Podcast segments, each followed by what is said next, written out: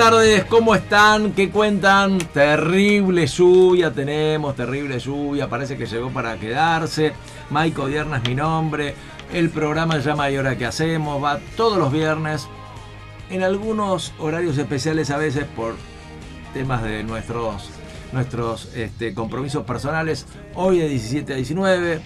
La semana que viene pues le diremos cómo va también, iremos paso a paso en función de algunos feriados que tenemos y demás, Navidad, Año Nuevo, pero bueno, le buscaremos la vuelta y vamos a hacer los programas necesarios. Luz está acá al lado mío eh, con la operación técnica como siempre. Hoy se escucha el micrófono, Luz, a ver si se escucha. Hola, hola. ¿cómo Sí, están? bien ahí, muy bien, muy Qué bien. bueno, descubrimos el botón. es verdad, es verdad. Luz está muy elegante, como siempre, con un saquito gris, creo que es gris por lo que veo de acá. y que viste que no sabes qué ponerte, porque te dicen que baja la temperatura y hacen 30 grados. Sí, entonces sí, no. tal cual, tal cual.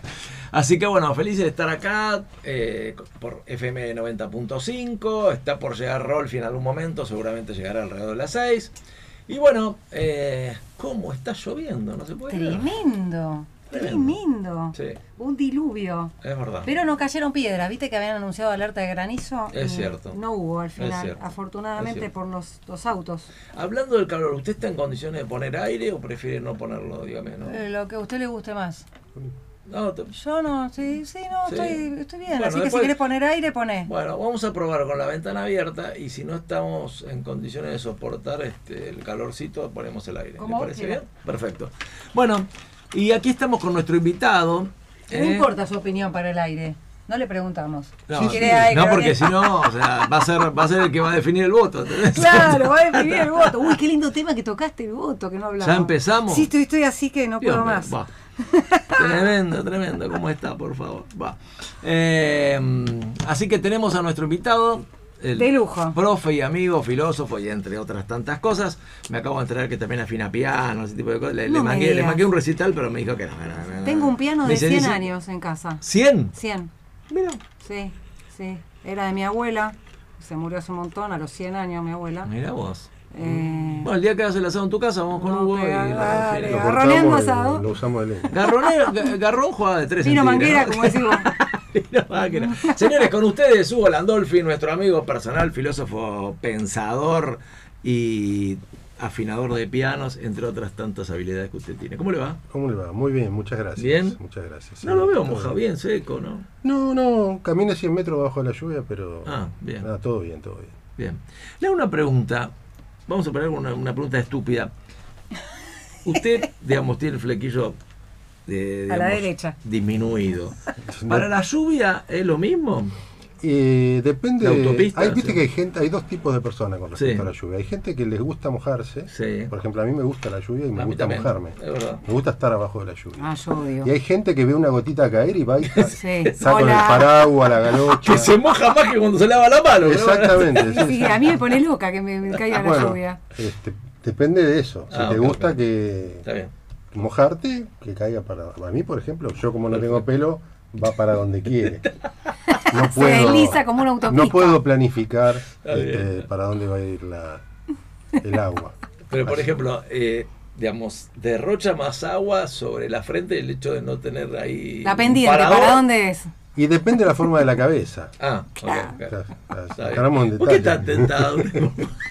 Claro, Las cosas que se le están ocurriendo. Se pensando- está reprimiendo. Yo No, sé que no, usted te juro Pero viste que hay cabezas más redonditas, Claro, hay cabezas que son claro, más chatas, claro. más Más cónicas. La, la tuya es, es como angulada, ¿no? Más claro, sí. También en la cónica depende en qué parte caiga la Pero gota. si quieren salgo un ratito fuera y me fijo a ver para dónde va el ¿A agua. dónde cae? O sea, tenemos un filósofo para preguntar esta pelotuda. ¿Cómo se hace el canchero porque tiene pelo, viste? No, no. Eh, No, sí, sí, quería, quería, viste, empezar. quería tocar ese no, tema. Empieza fuerte, empieza, sí, viste. sí. No, no, no. no, no, no se- no, No, no, vení no. con peluca la próxima. Es por eso. Mirá que tenemos un Prezi que tiene un look tremendo, ahora el electo. Eh, sí, Sí, una melena. sí, sí. Es raro ese peinado, ¿no? Sí, sí, sí, es raro. ¿Debe, Todo debe es haber raro. un laburo ahí o será natural? Yo, por ejemplo, el- no sé, a los 16, 17. No se peina. Él dice que no se peina. No Ah, pierde ah, tiempo. ah, se no levanta así, eso. así como Ah, se así como Sí, está? se nota. Se debe sí, acomodar un sí, poco. sí, Ah, se mira, acomodará. Se lo lava y así queda. Está bien, Sí, no, no. Tiene, Bueno, te- le va con todo. Qué lindo su café con leche tiene usted hoy, ¿eh? Sí, sí, le pedí a ¿Es Belén. una sopa o un café con leche? Es un- le pedí la sopa azul, le dije. Ah, es la taza azul de acá que es riquísima. Bien, sigue hablando mientras y yo hablo la ventana. si ventana. Y mm, bueno, muy amorosa Belén. Eh, me, me dijo, te lo preparo, así vas rápido. Ajá. Eh, Sí, y bueno, me lo traje bien un poco diluido el café con leche, porque viene bajo de la lluvia, ¿viste? Con la taza. Entonces está medio al agua. Es como el helado de frutilla al agua, el café con leche al agua. Tal cual, es cierto, es cierto. Este, a mí me gustan los días de lluvia, ¿eh? no, no, no, no exagerado, ni tampoco quiero que le joda la vida a la gente, inundaciones y demás, pero digo, la lluvia tiene un toque lindo, Sí, sí. sí. Siempre que no rompa. Sí, siempre que uno está en la camita mirando pelis. No, no, pero lo que dice. Hugo, cuando camina, a mí me gusta caminar eh, debajo de la lluvia o en un bar, ver cómo, porque los colores se modifican, ¿no? Hay toda una cosa, me parece a mí. Sí, a mí me hincha la Sí, paciencia. de eso también hay como dos. Sí. No, no hay término medio. ¿Te Hay gusta? en todos Sí, lados, sí. de locos. No, no, pero Sí. hay cosas que o te son... gusta el charco o no te gusta el charco para Sí. pisarlo, por ejemplo. Sí, sí, sí. A mí A también me me gusta la lluvia, pero a mi mujer la detesta. Mirá. Por ejemplo. Eh, Los días de lluvia salen separados. Ella se este, queda y vos te vas a No, dormir. los días nublados por ahí no le gusta. Ah. Este, a mí el día de sol es, este, como dice la canción de los redondos, maldición va a ser un día hermoso. Ay, sí, Claro. qué Esa la canción la, la compuse yo. Yo mira, dame días nublados con lluvia. O sea, por ejemplo, esta noche, supongo que siga lloviendo con fe, y vos le decís a tu mujer, te invito a comer afuera, vamos a, aprovechando la lluvia, te dice, no, "Echame no, agua". viene, viene. Ah, se la banca. Sí, viene, ah, bien. viene. Viene, no le gusta, no le gusta la lluvia. Ah, ok, Ok. ok, está bien. Perfecto. Es más, ustedes son muy románticos, me parece. ¿No? La lluvia no es como romántica. Y así ha hecho la literatura. Esa pausa rara que usted Se hizo quedó recién. pensando, ¿eh? No, sí, claro. No sé si es lo que quería decir. Me parece que la, realidad. litera- la literatura es la que ha construido Es eso. verdad, le da un Claro, toque. y el tango. Es El cierto. tango, El tango el que- tango, Es cierto. sí, el Eh. tango. Bueno, mucho trabajo Hablando de tuvo. tango. Sí, dígame. Uy, mira qué bueno que lo dije, porque me da pie a mí misma para contar lo que hice anoche. ¿Qué hiciste? Fui a ver un espectáculo, Madame Tango, Ajá, con Andrea Guidone. Impresionante. muy bien. Impresionante. Está haciendo unas funciones en Palermo, en la calle en Nicaragua. Tengo una sorpresa. En la calle Nicaragua 4462 está haciendo el show de tango donde pasa por eh, la comparsita, baila, canta, recita, libertango. Ajá, Es un show hermoso. bien. Eh, tiene una cantante que tiene una voz espectacular eh, y tiene otras funciones. El 5 de diciembre, el 12 y el 14 de diciembre en el Espacio Cultural Vivo. Estás pasando un chico, me parece a mí, ¿no? No, pero es un chivo a cambio de algo. Opa, sí. Un chivo a cambio de algo. tiene ¿Te gustó? la entrada de anoche ¿Te tiene que gustó? estar pagando. El productor de la obra Sí. Nos regala cinco entradas Opa. por función para sortear entre los oyentes. Muy bien. Así ¿Podemos que participar llamen- nosotros? o- No, sí, me dijo, los conductores no. Lógico, claro, no te enganches. Nah. Muy sí, bien, sí, sí. Me gustó. Este, así que bueno, si querés pasar algún número para que llamen. Dale, dale, dale. Eh, nombre, Vamos. apellido, Sí. eh, DNI, DNI, Vamos a pasar. este, eh, o registro- libreta registro al cívica. día. Sí, Ahí está. 55 mil pesos y Análisis estamos. Perfecto. Voy a pasar mi celular. ¿eh? Nos mandan un WhatsApp y participan. Y ¿les parece? participan y sorteamos cinco entradas por show, o sea, son 15 entradas. Son Perfecto. tres shows que quedan. Buenísimo. ¿Eh? ¿Dónde es, me dijiste? Lo paso todo de nuevo. Sí, dale. Funciones el 5, el 12 y el 14 de diciembre, caen martes y jueves. Mm. Eh, en el Espacio Cultural Vivo, en Palermo, en la calle Nicaragua, 4462, eh, para ver a- el show Madame Tango, que fue creado y dirigido y actuado por Andrea Guidone. Perfecto. Muy bien. Impresionante está, ¿eh? la verdad es, es, es conmovedor, en muchas partes es muy emocionante. Bueno. Aunque pueda ser una persona bailando, ¿no? Es Está bien. alucinante. Bueno, 15 Después va a estar también, ¿no? Va a estar haciendo temporadas, Andrea Guidone, eh, en enero, en el Teatro Buenos Aires, viernes, sábados y domingos, acá en Buenos Aires, y va a estar en Mar del Plata. Pero el que quiere ver ahora en diciembre un show espectacular de tango, Bien. lo tiene acá nomás en Palermo. Puedes mandar un WhatsApp al 155-638-9706. 155-638-9706 y participás del sorteo. ¿Te parece bien? Excelente. Bueno, te propongo algo para empezar a hablar con Hugo. ¿Te animás a poner algún blues de fondo, algo, un te- un- ¿Qué te gusta? uno de esos temas lindos de Ray fondo para poder conversar tranquilo? Algo que te guste Eh, ¿Puede ser un, un blues eh, de Spinetta? De Sí. la época invisible. ¿Cuál? ¿Cualquiera? Perdonado, niño condenado. Perdonado, niño. De Invisible o de Spinetta. Algo que quede de fondo para seguir hablando. Entonces siempre que hablamos con él tenemos una musiquita de fondo. Y la extrañas a Rolfi. por eso. Claro, por eso. No Rolfi suele poner blues, por eso se me ocurrió lo del blues, pero me encantó lo que eligió Hugo. Bueno, mientras Luz está preparando ahí este, algún tema de fondo, hoy, como promocionábamos en las redes, vamos a hablar de...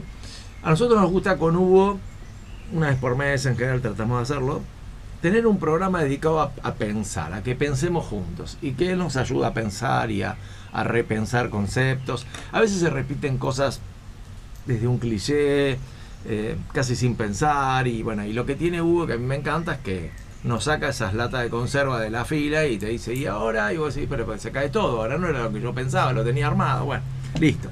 Y hoy, hoy se nos ocurrió hablar del mérito y la meritocracia. Yo estuve acá haciendo una pequeña introducción, muy pequeña que voy a hacer, y después le voy a dar la palabra a Hugo. Por supuesto, hay muchos que están a favor, que les parece maravilloso el mérito, entre los cuales este, estoy yo que lo miro con mucha simpatía.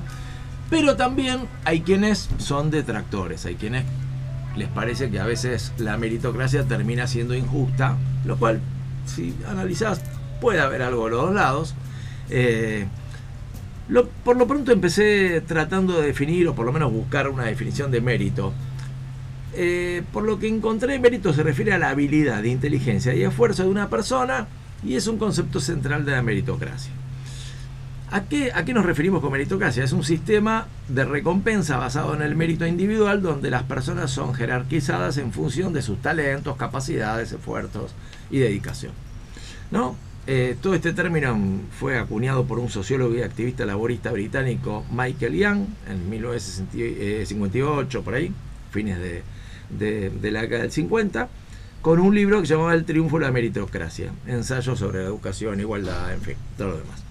Eh, y por supuesto hay algunos que, les parece maravilloso el mérito y les parece que todo tiene que ver por ahí, y hay otros que les parece que no. Así que ¿Qué te parece si empezamos a volar con vos eh, sobre, no sé, la manera de reflexionar sobre esto? ¿A vos qué, qué te dispara esto, Hugo? El, mérito, la meritocracia.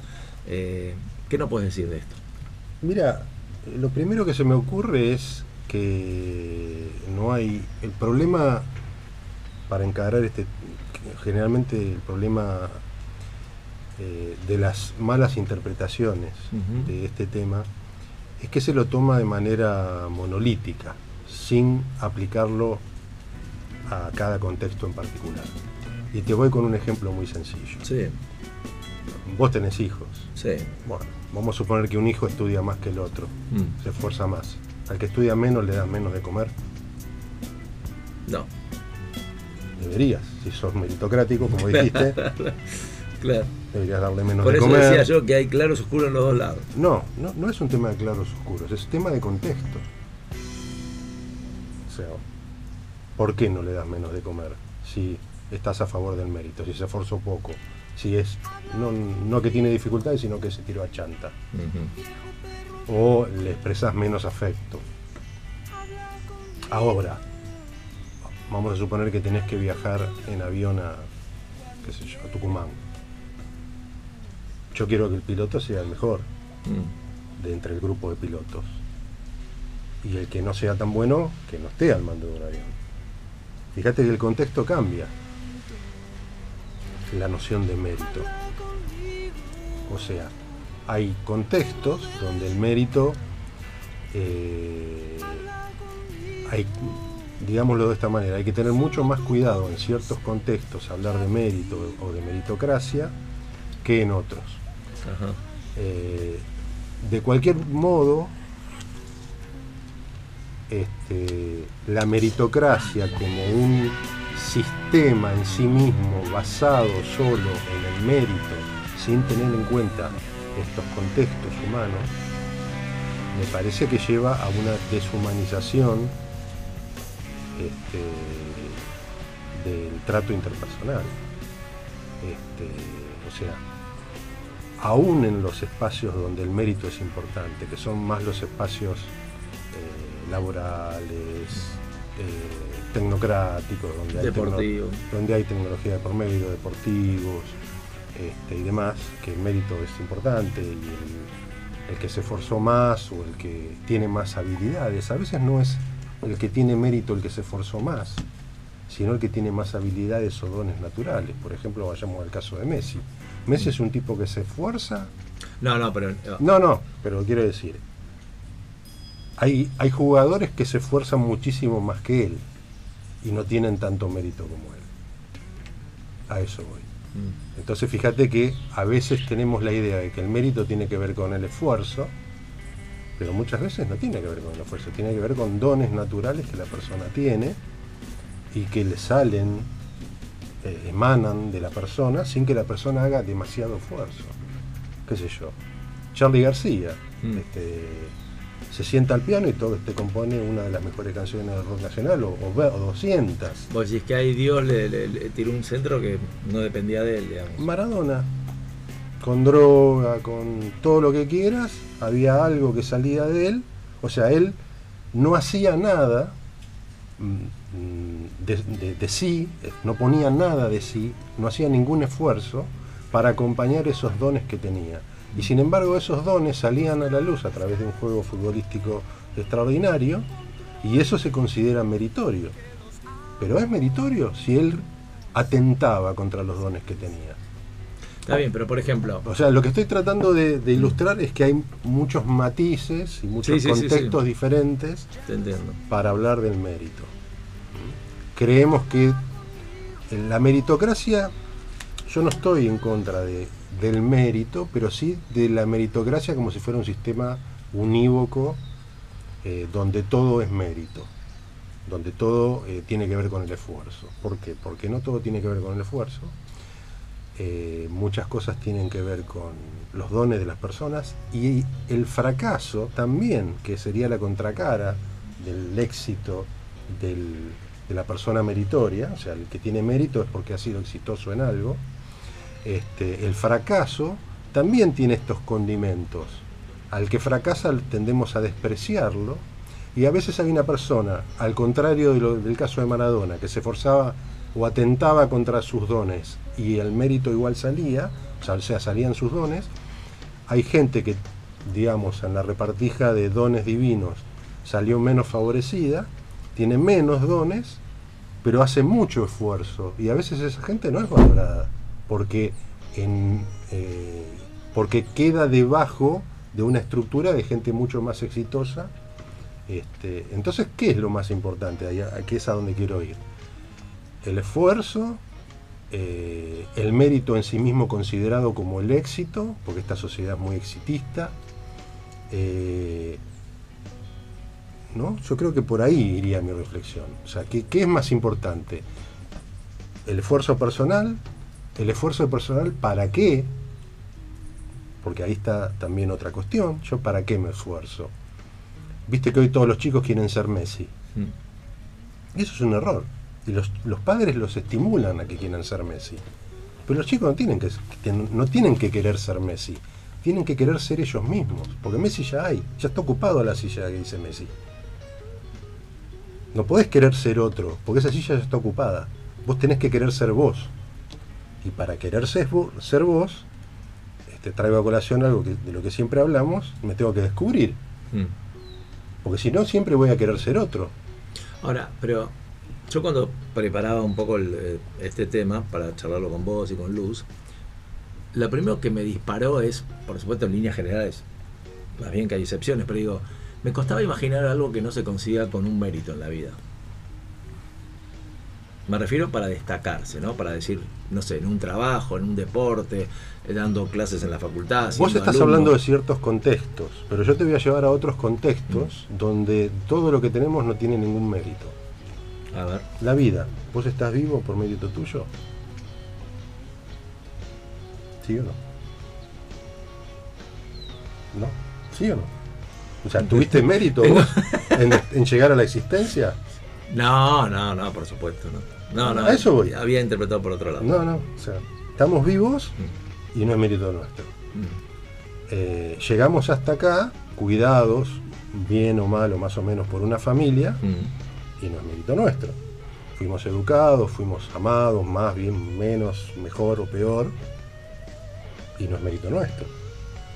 Tenemos una serie de dones y de capacidades y de potencialidades que hemos podido desplegar más o menos bien en la vida, pero esos dones no son mérito nuestros, no nos, no nos dimos esos dones nosotros a nosotros mismos. Sí pudimos haberlos desplegado, pero yo no me di el don de ser quien soy, de, de tener los intereses que tengo, las facilidades que tengo para algunas cosas, como tenemos todos.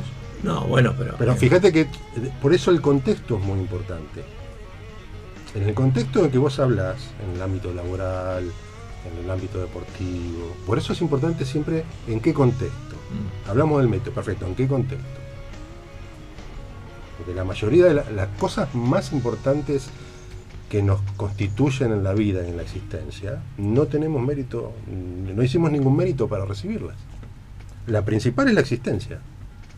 Existimos y no tenemos ningún mérito para existir. ¿Qué mérito, este, qué hiciste vos antes de existir que haga meritorio que vos luego existas? Está bien, pero estamos hablando de, mm, de una base. Ahora, después de esa base, que viene dada, como decís vos, para nosotros que creemos en Dios, por Dios, para otros será por otro tema, no importa. Hay un punto donde vos decís, bueno, a partir de acá, a ver, para que Luz sea una destacada dermatóloga, estudió, se recibió, digamos, actualiza, todo lo demás, todo lo que se te ocurra, digo, hay mérito de ella. Yo no dije que no. Por eso, no, por eso digo, digo, yo lo noto, yo lo veo esto como un iceberg, ¿no? Como que hay una parte que no vemos que está dada y la otra parte tiene que ver con lo que está dado por nosotros.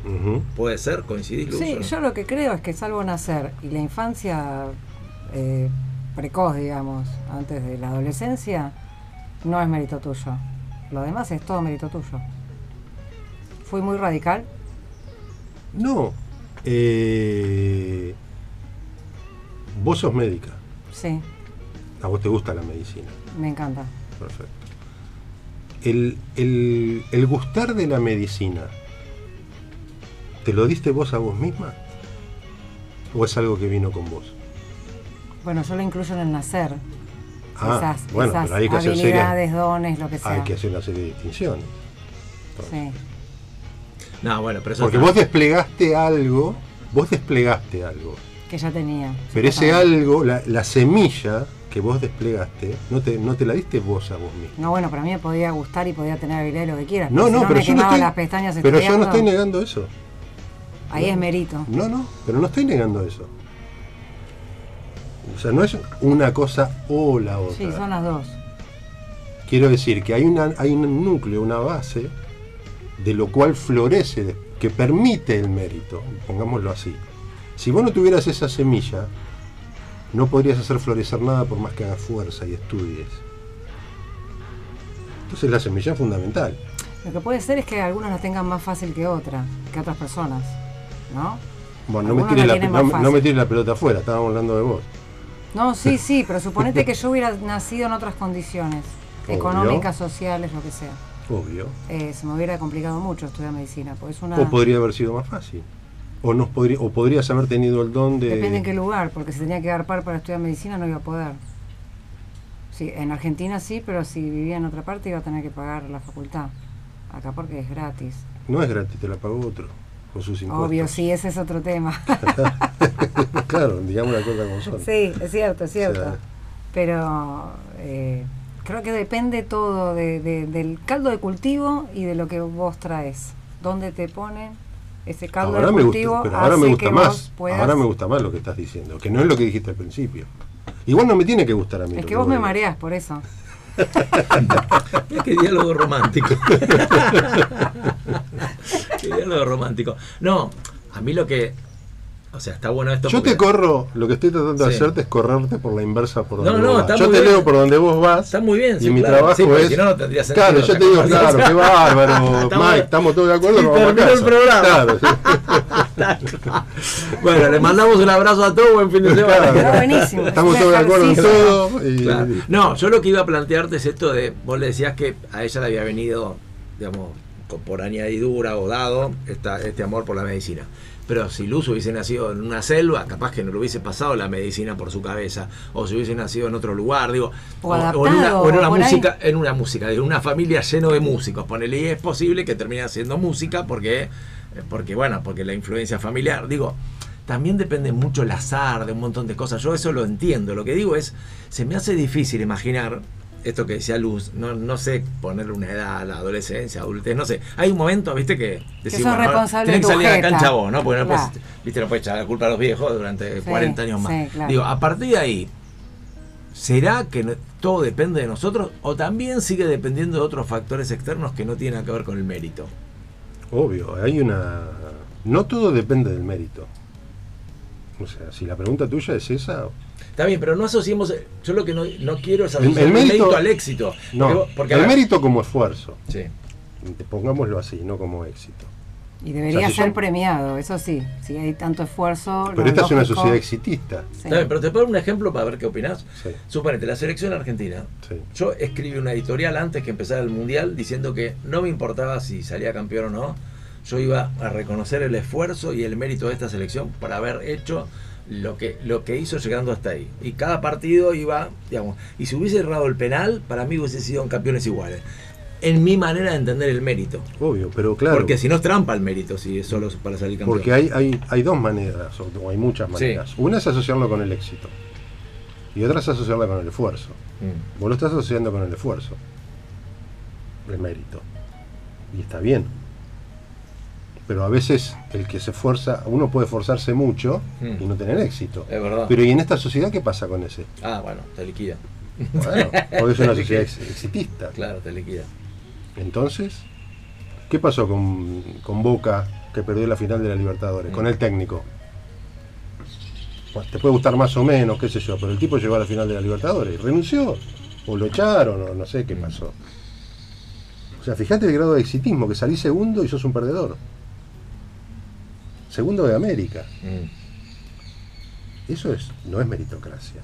Eso es una, pica, es una picadora de carne. Sí, y también en ese caso venía jugando mal hace mucho tiempo en el campeonato, como que se Está bien, otro montón de cosas. todo lo que quieras. Pero Con es todo- verdad lo que vos decís vos. Fríamente. bueno, a Russo le pasó lo mismo. Russo no, no, no se le acompañó en la final de la Copa y. Y a Barra. Ciceloto, También. cuando perdió con River. ¿eh? Sí, sí, sí. O sea, que venía, Boca hijo venía jugando bien, Ujú. qué sé yo, y parecían, perdieron el partido y parecían que no sé, que se habían muerto no sé quién, por algún velorio.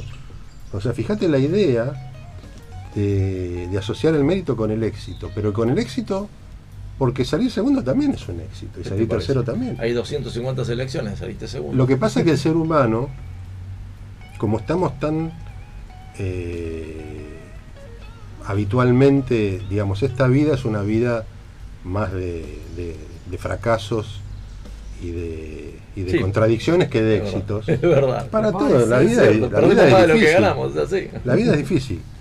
Y Papá de entonces... corchazo, eh, el día de lluvia, hubo No, no, pero, esto. pero es verdad. No, no, pero, pero eso lleva, como sociedad, una sociedad eh, que siente el fracaso, es, tiende a proyectar en otros la exigencia del éxito. Ah, bueno, ni hablar. ¿Qué, hacía, la- la- qué hacíamos los argentinos, que ahora adoramos con- a, a Messi, cuando no ganaba la Copa América y no Uy, ganaba le el decían Mundial? de todo. Yo Las veces que me he peleado yo, Yo con me peleé con Bueno. mucha gente. Si vende humo, le decía. Gente que le decía cosa. fracasado, pecho frío, un Sí. tipo que no puede hacer un lateral. Vos decís, ¿vos con qué, Bueno, ¿de pero qué ¿qué, lugar? está, pero ¿qué está pasando Y con esa persona? técnicos, esa persona siente el fracaso ella, la persona, Claro. la sociedad como, como, como grupo social se siente fracasada y proyecta Claro. y exige al otro. Y entonces, cuando el otro no eh, cumple mis expectativas, le pongo la mote de fracasado al otro. Y yo Claro. quedo este, eximido. Claro. ¿Entendés? Es una Sí, sí. como un mecanismo de defensa psicológico bastante infantil, Claro. pero somos una sociedad infantil. Este, porque está compuesta por seres humanos crecidos en años, lo cual no quiere decir maduros. Mm. O sea, una cosa es tener muchos años y otra cosa es ser maduro, psicológica y espiritualmente. Son dos U- cosas completamente Usted quería diferentes. cuestionar algo. Quería que pre- dice- sí, lo voy a cuestionar ¿Viste todo el día. adivino? No, no, no, quería hacer una pregunta. Esto de no aceptar el éxito ajeno. ¿Viste? Porque a veces hay, hay personas que no aceptan, así como proyectan, ¿no? Que Messi, que no sé qué, y porque ellos querían ser Messi y no pudieron. La gente que no, no acepta el éxito del otro. Porque no hay amor. No se ama. A esa persona en particular. Eh, Es una, digamos, es una característica social. Claro, porque acá, de hecho, tenemos un ejemplo ahora muy actual de no aceptar el ganador. ¿no? Obvio. De la parte perdedora no acepta el ganador. Obvio. Porque no hay. Primero, bueno, en, en esos términos eh, somos una sociedad totalitaria. Eh, no respetamos sí. las reglas de la democracia. Amor-odio O sea, es la relación, digamos. no, no se respetan las reglas de la democracia. O sea, eh, digamos, el partido kirchnerista peronista tiene fundamentos y bases totalitarios. Sí. Este, que no saben estar fuera del gobierno. Claro, y No el totalitarismo no. O sea, para ellos la democracia es democracia en la medida que ellos sean los que gobiernan. Si poder, no, sí, sí. Es re patológico, ¿no? Es como psiquiátrico. es, es, una forma de totalitarismo. O sea, ¿Y es medio psiquiátrico para vos el to- to- totalitarismo? Obvio. Porque Tiene, tiene ya- condimentos psicológicos. Sí, ya raya la enfermedad, la patología mental. Tiene condimentos psicológicos que hacen que, que las personas que conducen esos movimientos este, tengan serias dificultades si uno los analiza. ¿sí? Claro.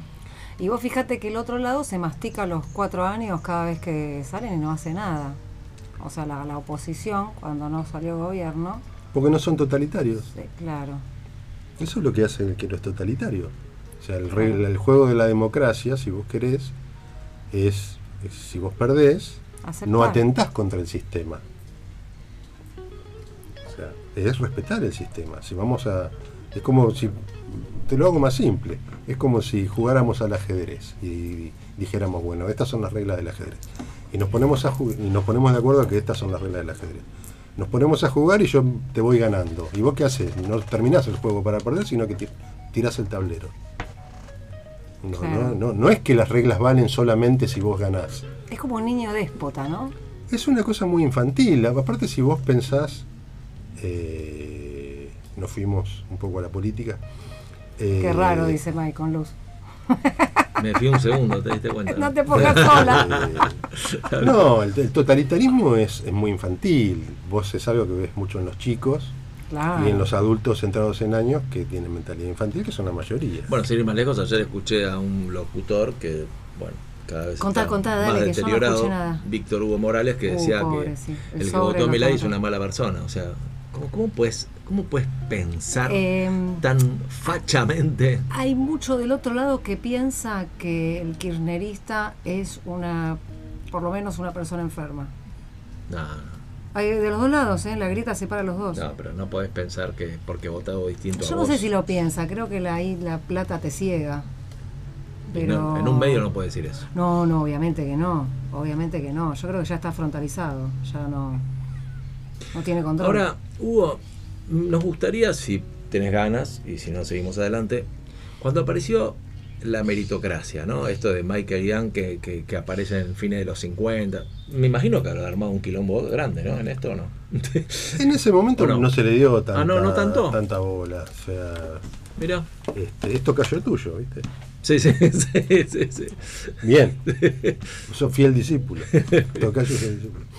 Este, no, digamos, el tema de la meritocracia, eh, digamos, en, un- en una sociedad normal eh, y en términos estrictamente de operatividad social de las personas, Mm. es lógico que las personas más aptas y más preparadas ocupen los lugares eh, Sí, más destacados o más, Más destacados, o sea, de mayor responsabilidad. Exactamente, o sea, pero eso no, eh, no tendría por qué, y después de ahí viene toda una, una gradación Mm. de méritos, porque no está solo el primero, sino que está el segundo, Sí, segundo. está el tercero, está el cuarto, todo, ¿no? Este, y en una sociedad normal eso debería ser este, sanamente aceptado en la medida en que no se transforme ese ordenamiento social, eh, eh, que no se tenga en cuenta para ese ordenamiento social solamente la cuestión del mérito. Si bien, si yo quiero que, como te decía recién, que el avión que me lleva a tal lado lo maneje un tipo apto, eh, Si en la escuela de pilotos había alguno que no era apto, Sí, como acompañante, ponerlo como- no valorará, no, no volará un avión, pero no lo vamos a pasar por la picadora de Tal la- cual, tal cual. No lo vamos a descartar. Sí, sí, sí, sí, exacto. Este, vamos a por ahí a ayudarlo a descubrir que a lo mejor eso no era para él, que no tenía las dones y las condiciones, pero que sí los tiene para otra cosa. Mm. Cosa que esta sociedad no hace. Ahora, y cuando desde las autoridades se baja la línea de, nada, el mérito no tiene sentido, digamos, eh, como esa crítica a, a- a- a- a la meritocracia desde un lugar, desde un lugar doméstico, ¿no te parece que es como, bueno, si, si no existe la posibilidad de que, que alguien se esfuerce para destacarse, y, digamos, eh, emparejamos para abajo? ¿Cuál No. es el mensaje que se da? El mensaje que se da es, vos fíjate una cosa, el, me- el mensaje es muy perverso que se da. Eh, porque vamos a pensarlo así.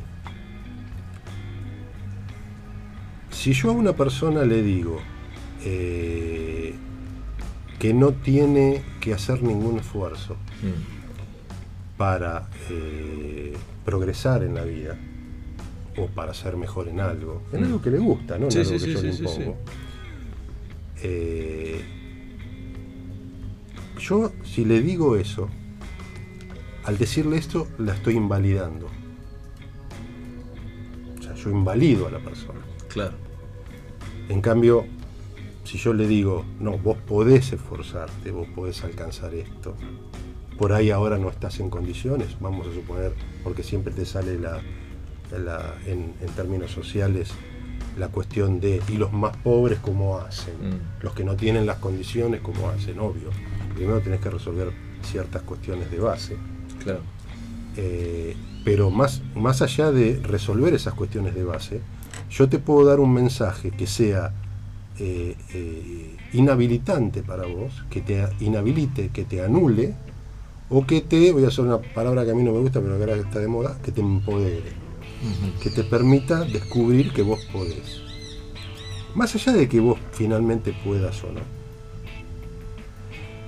Ahora bien, eh, vos fíjate que es- desde estos mensajes, eh, donde la meritocracia supuestamente no tiene ninguna importancia, que la dijo justamente un presidente que no tuvo ningún mérito, Mm. pobrecito, para estar en ese lugar, o sea, si fuera un tipo que no hubiera entrado en la política, este, si alcanzaba a ser, eh, este, no sé, el mozo de un bar, como mucho, pobrecito, sin despreciar a ningún mozo de bar, ¿no? O sea, un muchacho pobrecito muy limitado. Y, este, y justamente eh, así no fue, con una persona que no tenía mérito para estar ahí. Pero eh, a ellos, a un sistema de gobierno totalitario, como es el peronismo, kirchnerismo, les sirve eh, conformar a una masa de personas como inválidos. A ellos les sirve, porque los sistemas totalitarios se fundamentan en el voto de esa gente que ha- se ha creído que son inválidos, que no sirven para nada, si no se los da a alguien a cambio de un voto. Es lo más perverso que vos podés encontrar en, en los sistemas de gobierno. ¿Entendés? O sea, es Para perverso. manejarlos, para manipularlos, para todo. para todo. O sea, te transformo en un, eh, en un inservible, Mm. en un inútil. Te digo constantemente que vos sin mí no vas a llegar a ningún lado, que no vas a poder hacer nada, que lo que vos tenés y lo que vos lograste es gracias a mí. O sea, todo el mensaje es, vos sos una nada Mm. y vas a seguir siendo siempre una nada. Y que todo lo que vos tenés y lograste, y si tenés algo, lo tenés por mí. Gracias a mí, que soy el, el- el líder bondadoso, que se ocupa de los pobres. Pero es todo lo contrario. O sea, es tan perverso el mensaje que es lo contrario de lo que, de lo que se dice. Al decir, cuando yo te digo, vos tenés lo que tenés gracias a mí, yo lo que te estoy diciendo es, yo te transformé en un inservible, en un inútil, no te ayudé a crecer, no te generé las condiciones para que puedas desplegarte, este, no te ayudé a ser vos mismo, Al contrario que eso, te transformé en un inservible, en un zombie que va a marchas y dice todo que sí, y que incluso vos los ves en los noticieros que le preguntan, pobrecita, a esta gente, ¿para qué viniste a la marcha? No tienen ni No idea, idea. ni idea. Me parte el alma, te juro, lo vi el otro día, me parte el alma esa gente. ¿Entendés? Entonces fíjate lo perverso de estos personajes que tienen nombre y apellido, Cristina Fernández de Kirchner, Alberto Fernández y toda la, la lacra esta, que en nombre de hacerte creer que te están haciendo un bien, te están, te están deshaciendo, te están desarmando, te están destrozando y te están transformando en nada. Porque vos les servís a ellos siendo nada. Cuando vos sos nada, te transformás en un mendicante, en un mendigo, de la amiguita que ellos te tiran a cambio de un voto. Bueno, el otro día vi un, un video eh, de una, una de las del gobierno de Venezuela entregándole un paquete de pack proteico, que es lo que le llamaba, a una venezolana. Y lo que decía el Graf es que el populismo te saca las piernas, te corta las piernas y después te da muletas y vos le tenés que agradecer. Claro. Hola Rolfi, ¿cómo estás? Buenas ¿Cómo tardes, Rolfi? ¿qué tal? ¿Cómo, estás, están? Querido? ¿Qué tal? ¿Te gusta la banda por- de sonido? ¿Qué tal? Ah, Este, ¿Están al aire o no? Sí, sí, estamos Sí, al aire, sí, estamos sí. al aire, sí, sí. Sí, sí, sí, sí. Me, me asusté por la banda de sonido, no, bueno, escuchaba. pero, y- bueno, por lo menos interrumpimos. buenas tardes. ¿Cómo están? Muy bien, ¿vos? Bien, todo bien. ¿Cómo va? Andamos. Ahí Hugo nos estaba. Bueno, vos llegaste tarde, por lo tanto no tenés ningún mérito para estar aquí en la mesa. Pues estábamos Parece- hablando del mérito. de Así que, por favor, meritocracia y por, todo. por favor, retirate. ¿Me retiro? Usted No, me no. dice, usted me dice. No, no, no. Acá eh, somos meritocráticos pero humanos. Estábamos Por justo en, un momento muy interesante que planteaba Hugo esto de cómo el supuesto, digamos, líder eh, le inculca a quien está sometido que es la nada misma para, bueno, para partir de eso solo depende de él. Pero, Claro. pero lo hace en nombre de estar haciéndole un bien. Claro, Eso sí, es sí, lo sí, perverso. Sí, sí, Y que encima hay que agradecerle. Pero eso es lo perverso. Sí, sí, sí, o sea, es el- lo, poco lo que decía Luz eso es- cuando entré, ¿no? Eso es casi demoníaco. Sí. O sea, yo te hago, te, te armo un discurso, te hago creer que te estoy haciendo un bien y te estoy destrozando, te estoy deshaciendo, te estoy transformando en nada, porque a mí me servís como nada. Si sos algo, a mí no me servís, porque si sos algo, pensás, Si Podés sos algo, me podés- propia. me podés rechazar. claro. Y yo necesito una masa que no me rechace. Sí, sí. necesito nadas, ceros, que se junten ahí y que cuando Que alguien le diga, eh, cuando alguien diga sí, todos digan sí, Juana. Eso es lo que necesitan este tipo de personas. Entonces estos Alberto Fernández, estas Cristinas de Kirchner, no es solamente el problema económico, que es solamente en lo que se repara. El daño económico de la, económico de la sociedad es lo, lo- lo- lo menos, el daño menos importante, porque un- una economía se recupera. Ahora, una vida humana que llevó 20 años recibiendo un discurso y que se lo creyó, de que es nada, de que no sirve para nada, de que no vale nada, de que si otro no le da algo, él no vale para nada. Ese desastre cultural que no se mensura es muchísimo peor. Lo que pasa es que va por lo bajo y no se ve. ¿Y cuánto tiempo lleva revertirlo? No, no lo vas a revertir. ¿No? ¿Vos crees que no? Que ya estamos perdidos. No, no, no vas a re- ¿Cómo haces para revertir en una sociedad como esta 20 a, a personas que hace 20 años que vienen escuchando vos sos un inútil? O sea, no, no es que a vos te dicen sos un inútil, son los mensajes tácitos. Sí, sí, sí, sí. O sea, vos tenés porque yo te doy.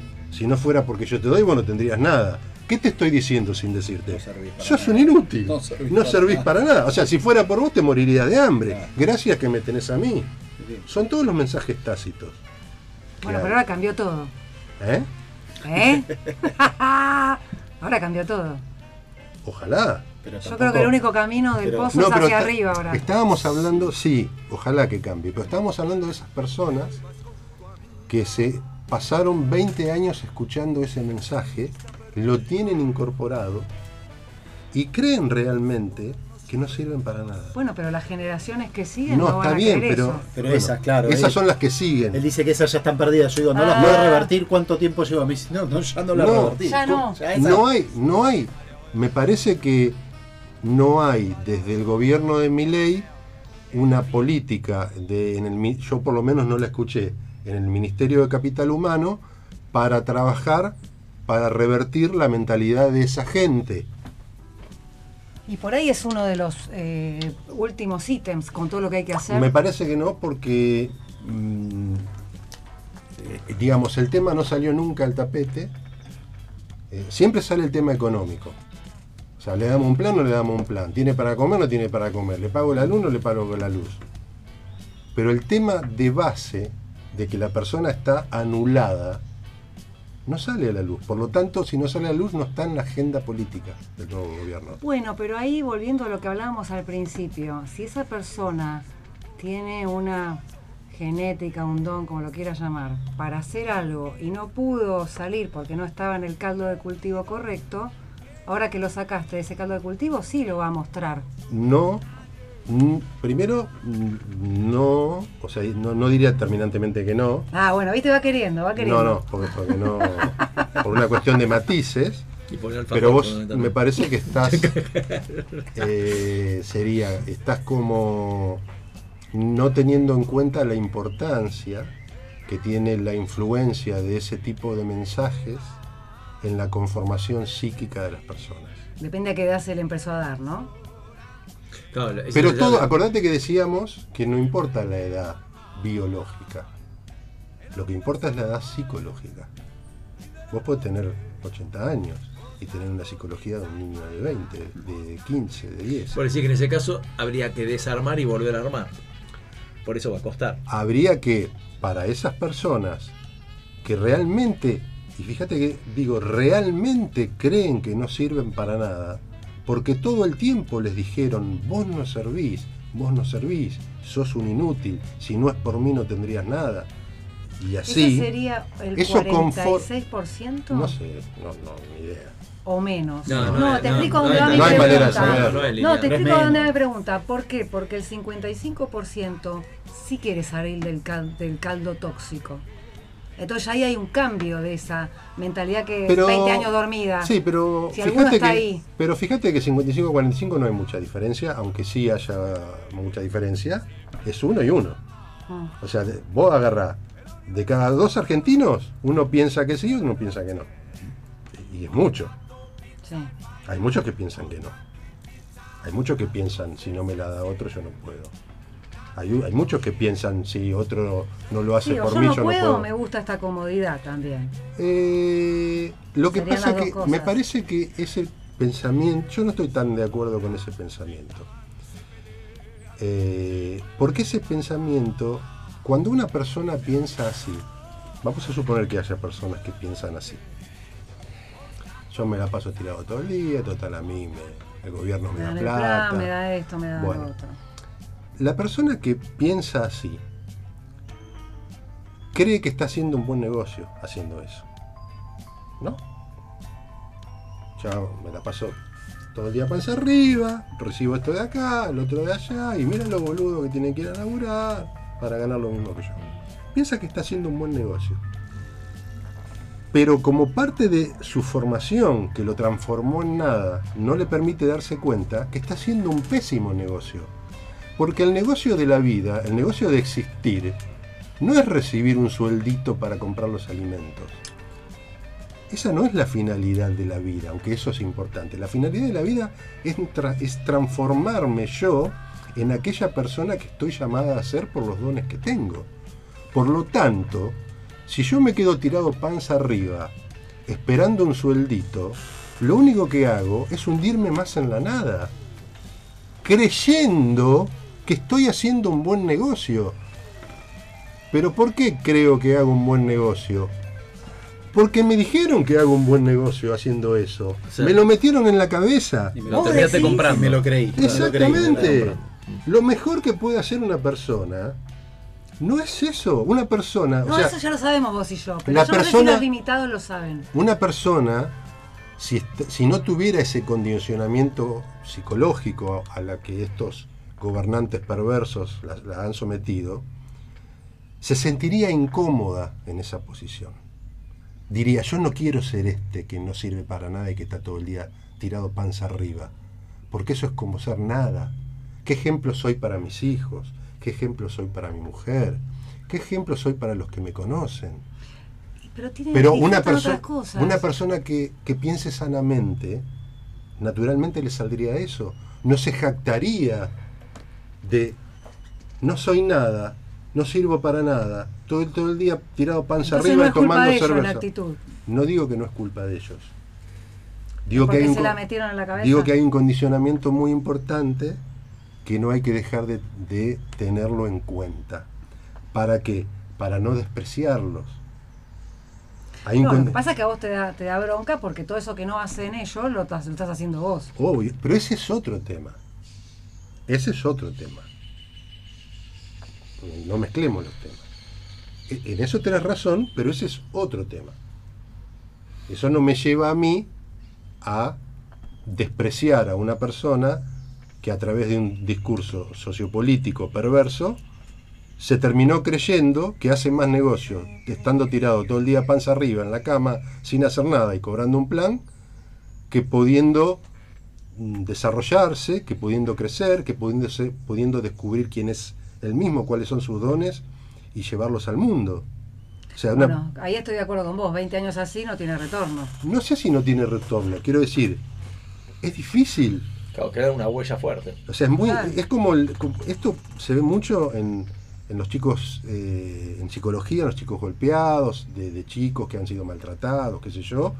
En, en la edad adulta, todas esas huellas quedan, aunque Obvio. después... Sí, cuando faltó un abrazo, faltó. Exactamente. Sí, o abuso sexual, cualquier cosa de. Exactamente. Entonces esto de alguna manera, en términos sociológicos, es lo mismo.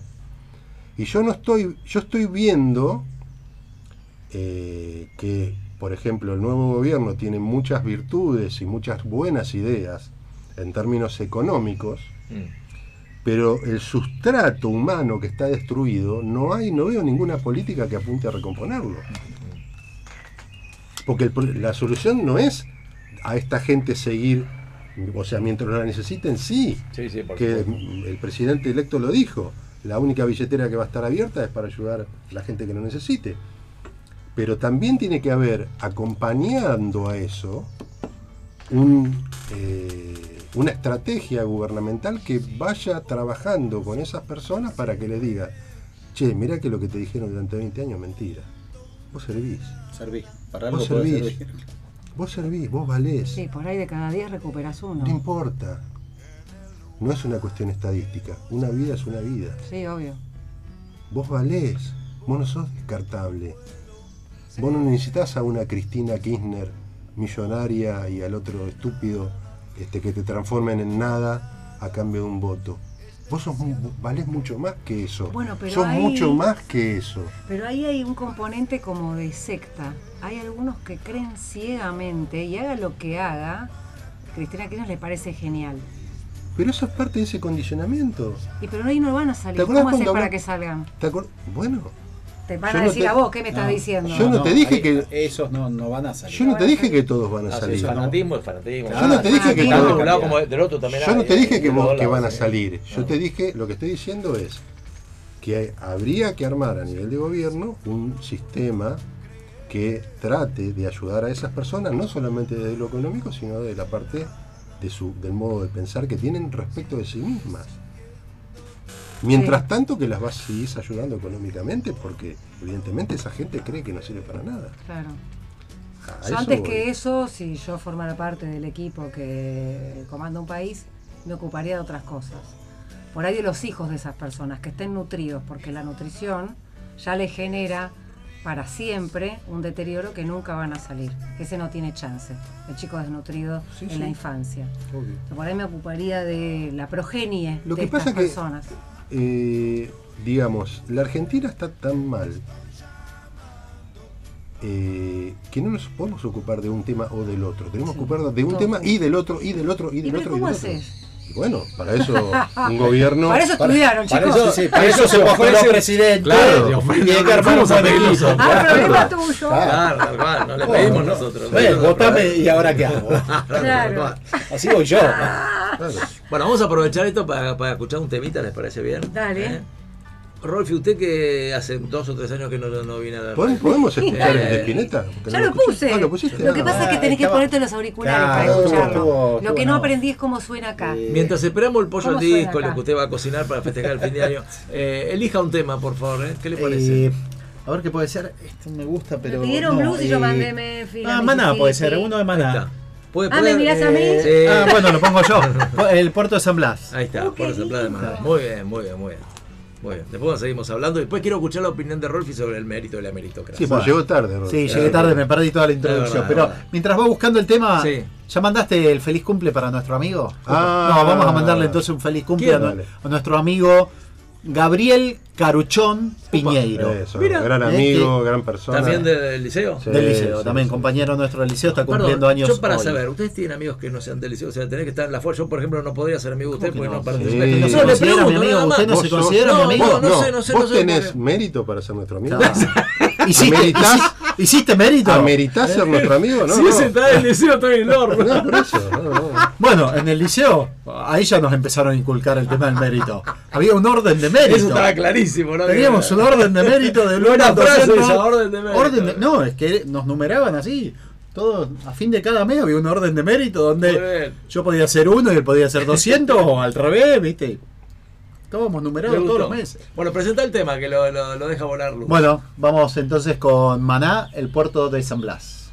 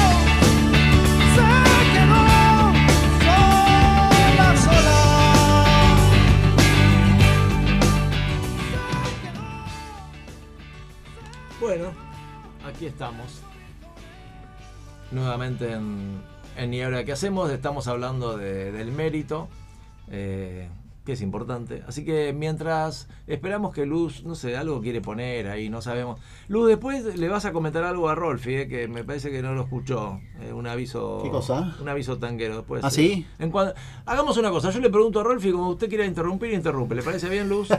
Sí, si querés ya puedo interrumpir. Bueno, interrumpa, Pero interrumpa. bancame dos segundos, porque Sí, te tengo que apretar te una teclita. No sé, te quiere, te quiere invitar a un, un espectáculo de tango. algo Ah, así. sí, un show de tango. Sí, sí, tal cual. No tiene con quién bailar y dijo. Sí, no Uy, yo que bailo tan bien. Es una cosa. ¿Está En el liceo no no, no nos hacían bailar pues, Sí. de otra onda. Sí, exacto. Bailamos los cinco años. Por eso tengo las rodillas como las tengo. Pero eran unos bailes muy, muy No particulares. era rock and roll, no, no. No, se armaba rock and roll también, pero. Pero bueno, fíjese que todo lo que usted diga lo podemos llevar a- al liceo de una forma u otra. Lo proyectamos al liceo. sí. Bueno, ¿qué, qué le quiere comentar a- con este tango de Piazzolla de fondo? ¿Se escucha Piazzola? Está muy Perfecto. fuerte porque acá no Sí. escucho. Astor, un monstruo. Acá en la consola no escucho. Sí. Ahí estamos bien. Sí, sí. Bueno, le quería comentar que si quiere ver un espectáculo de tango impresionante que se llama Madame Tango, a cargo de eh, Andrea Guidone en creación, dirección y actuación, usted puede ir el día eh, 5, 12 y 14 de diciembre al Centro Cultural Vivo en Palermo, en Nicaragua 4462. Muy es bien. un show genial. Yo lo fui a ver anoche. Eh, pasa desde la comparsita, Libertango, ella recita, baila, canta. Hay una cantante también que tiene un bozarrón y está imperdible para ir a verlo. Y el productor tuvo la amabilidad de regalarnos cinco entradas para sortear entre el público de la radio para cada show. O sea que tenemos cinco entradas para hoy. O sea, podemos sortear 15 y van 5 el 5, Claro. 5 el 12 y 5 personas el 14. Muy ¿Le bien. gustó? Me, me encantó. Voy Sí, a acomodar sí. la agenda a ver si puedo. Usted no puede participar del sorteo, Ah, no puedo pero bueno. participar. Uy, qué lástima. No, no, no amerita. Quedan, quedan excluidos los, No, no, no los integrantes, quedan los excluidos. integrantes de- del programa y sus familiares. Pero tu mujer, la mujer también. Bueno, Imperdible, con esta cortina de, Por- de Piazzolla Qué quería, Astor, quería hacer este anuncio. Bueno, gracias por la invitación. Vamos a hacer un lugarcito. Muchas gracias. Bueno, ¿cuál es tu mirada del mérito? ¿Qué, qué te suena a vos con respecto al mérito? ¿Qué te dispara? ¿En qué te cierra y en qué no? Eh, que estuvo en el liceo. Sí, sí, bueno, como comentábamos fuera del aire en el, en el corte, eh, ya el mérito lo tenemos desde chiquitos, en realidad, lo tenemos inculcado. Y creo que es, eh, es algo necesario en la medida que se use bien este, y que no se truchen las cosas, ¿no? Porque creo que el, digamos, el que más se esfuerza eh, tiene que tener un reconocimiento, sea de la forma que sea, del, orden que sea. Eh, si bien somos todos iguales, por llamarlo de alguna manera, iguales ante la ley, iguales como seres humanos, pero yo creo que si yo me rompo el culo estudiando o laburando, tengo que tener algún beneficio acorde a lo que me rompí el culo. Entonces, y eso para mí es el mérito, digamos, haber logrado por el mérito mío de haberme esforzado más que el otro. Entonces creo que tiene que haber una, una diferencia. Dígale, dígaselo usted, Hugo, dígaselo. Ahora me tira abajo, seguro, No, porque no, no, escuché toda la introducción del programa. Ahora, eh, eh, el profe. Le va a mover la lata de conserva de abajo, la va a mover, te la va a a mover no, estás poquito". equivocado. Porque, y bueno, sí. Pero es mi concepto. No dijo nada todavía. Yo nunca dije. ¿Vos me escuchaste decir estás equivocado alguna vez? No, no, jamás. Jamás. Lo escucho, No, esto es un diálogo. Sácale la lata de abajo. profe. Vos cuando tenés chicos, cuando uno estudia más que el otro, el que estudia menos, el que se tira chanta, vos no le das de comer, ¿qué haces? No, no, ves con mis hijos reacciono igual. O sea, O sea, no le das de comer. no, no, no, reacciono igual. Reacciono no es que duerme afuera, que. O sea, lo sacudo un poco más para que reaccione, pero la comida y el techo se lo da siempre. Pero no se esforzó. Sí, bueno, pero es tu hijo. Y entonces, Sí, bueno. Hay contextos, ¿eh? hay situaciones. Se está cayendo el Nuevo Testamento acá. Claro. No, está muy bien lo que decís. Eh, Ya lo charlamos. Ya nos, ya nos ubicó a Sí, nosotros, me está claro. imagino, me imagino. Este, el tema del mérito es un tema también de contexto. Eh, dónde se, en qué circunstancias se aplica, ¿Dónde y cómo, no? eh, en qué contexto, con quién. O sea, no. Yo creo que el mérito mm, eh, tiene que ir acompañado siempre de la mirada misericordia del otro, en, cualquier circunstancia. Eh, lo cual no hace que todo dé lo mismo, ¿no? A veces esto no nos lleva Claro, a- al extremo, tal cual. a- a- no, no, todo lo mismo, ¿no? Sí, que sí, es sí, el mensaje perverso de, de- Claro, de estos psicópatas que nos gobiernan hasta el 10 de diciembre. Este, no, no es eso.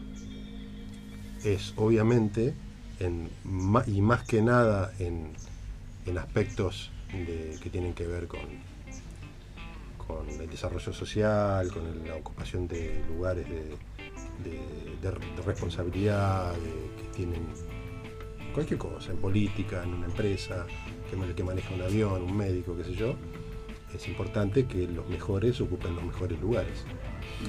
Eh, pero ¿qué hacemos con aquellos que no alcanzaron a ser mejores? O porque no se esforzaron, o porque no pudieron, o porque ¿qué? los descartamos, lo tiramos a la basura.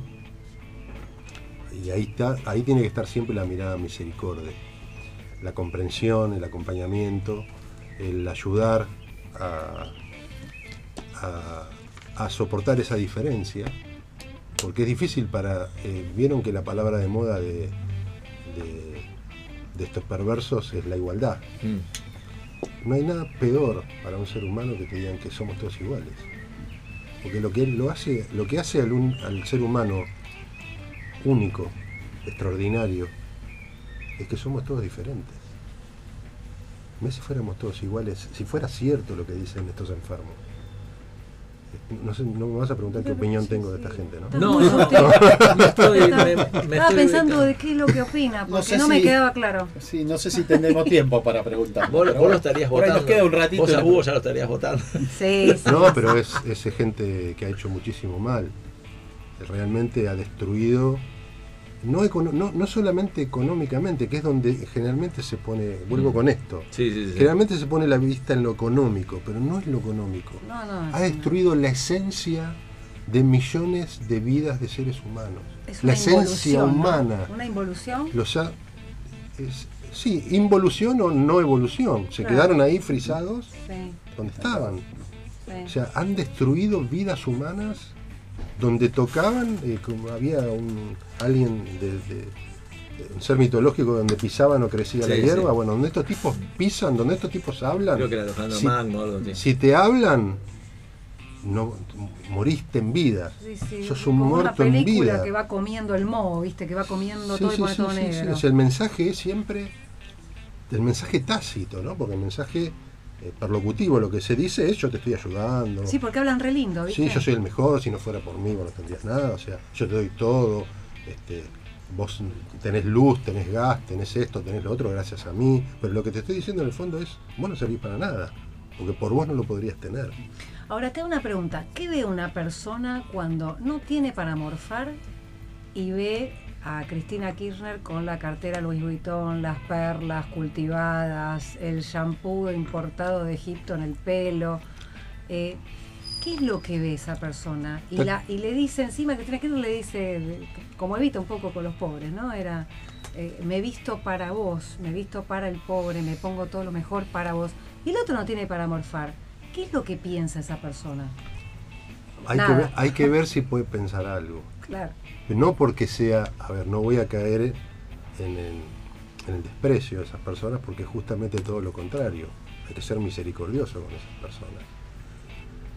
No es que sean tontos, que sean estúpidos, que no se den cuenta. O por ahí no se dan cuenta, pero no porque no tienen la capacidad de darse cuenta, sino porque han, han sido puestos en ese lugar donde, ¿sabes qué? Vos no pienses, yo pienso por vos. Yo pienso por vos. Vos lo único que tenés que hacer es repetir lo que yo digo. ¿Te acordás cuando analizamos el fenómeno de masa según Freud? Sí. ¿Te acordás? Que hablábamos Sí, de que a, la, a la masa los unía. ¿Qué conformaba la unión de la masa? Una carencia compartida. Esa carencia compartida los unía frente a un líder que prometía, entre comillas, resolver esa carencia. Y a ese líder se le dan eh, o se le proyectan propiedades paternales, sobrenaturales, en el sentido de que todo lo que el líder diga está bien, yo lo único que tengo que hacer es repetir lo que dice el líder, porque yo no valgo, y si no valgo, ¿qué voy a pensar? ¿Qué pensamiento puede tener una persona, ella misma, ¿no? ¿Qué, pe- qué- qué pensamiento puede tener una persona? Si, si yo lo pienso yo, ¿qué validez tiene? Si a mí me dijeron todos los, todos los días me están diciendo de que yo no valgo nada, que no sirvo para nada. ¿Qué validez puede tener mi pensamiento si a mí se me ocurre pensar algo malo de Cristina? No, es lo que ella dice. Yo tengo que repetir lo que ella dice. Ahora, y Y, ese una- y esa es la masa. Sí. Pero la masa no distingue clase económica, porque también hay No. gente que piensa así, que tiene para comer mucho ¿Y caviar. quién, o y quién dijo que es una No, pero yo estoy poniendo el ejemplo del que no tiene para morfar y la ve con el collar de perlas. Y que lo- aún así la bota y la quiere. Se lo merece porque es nuestra salvadora. Pero sí, Es como es la que es la que me paga, la que hace que yo pueda tener luz, porque me la paga, es la que me da los, la plata que yo cobro por mes para darle porotos a mis hijos, es la que me da esto, si no fuera por ella, y se cree en eso. ¿Entendés? Entonces se, se lo merece porque es el líder, el padre, casi cuasi sobrenatural, que me da todo lo que, lo que constituye la miseria que es mi vida, pero que la constituye de alguna manera, porque yo creo realmente, si me compro ese discurso, que si no fuera por ella, yo no tendría nada.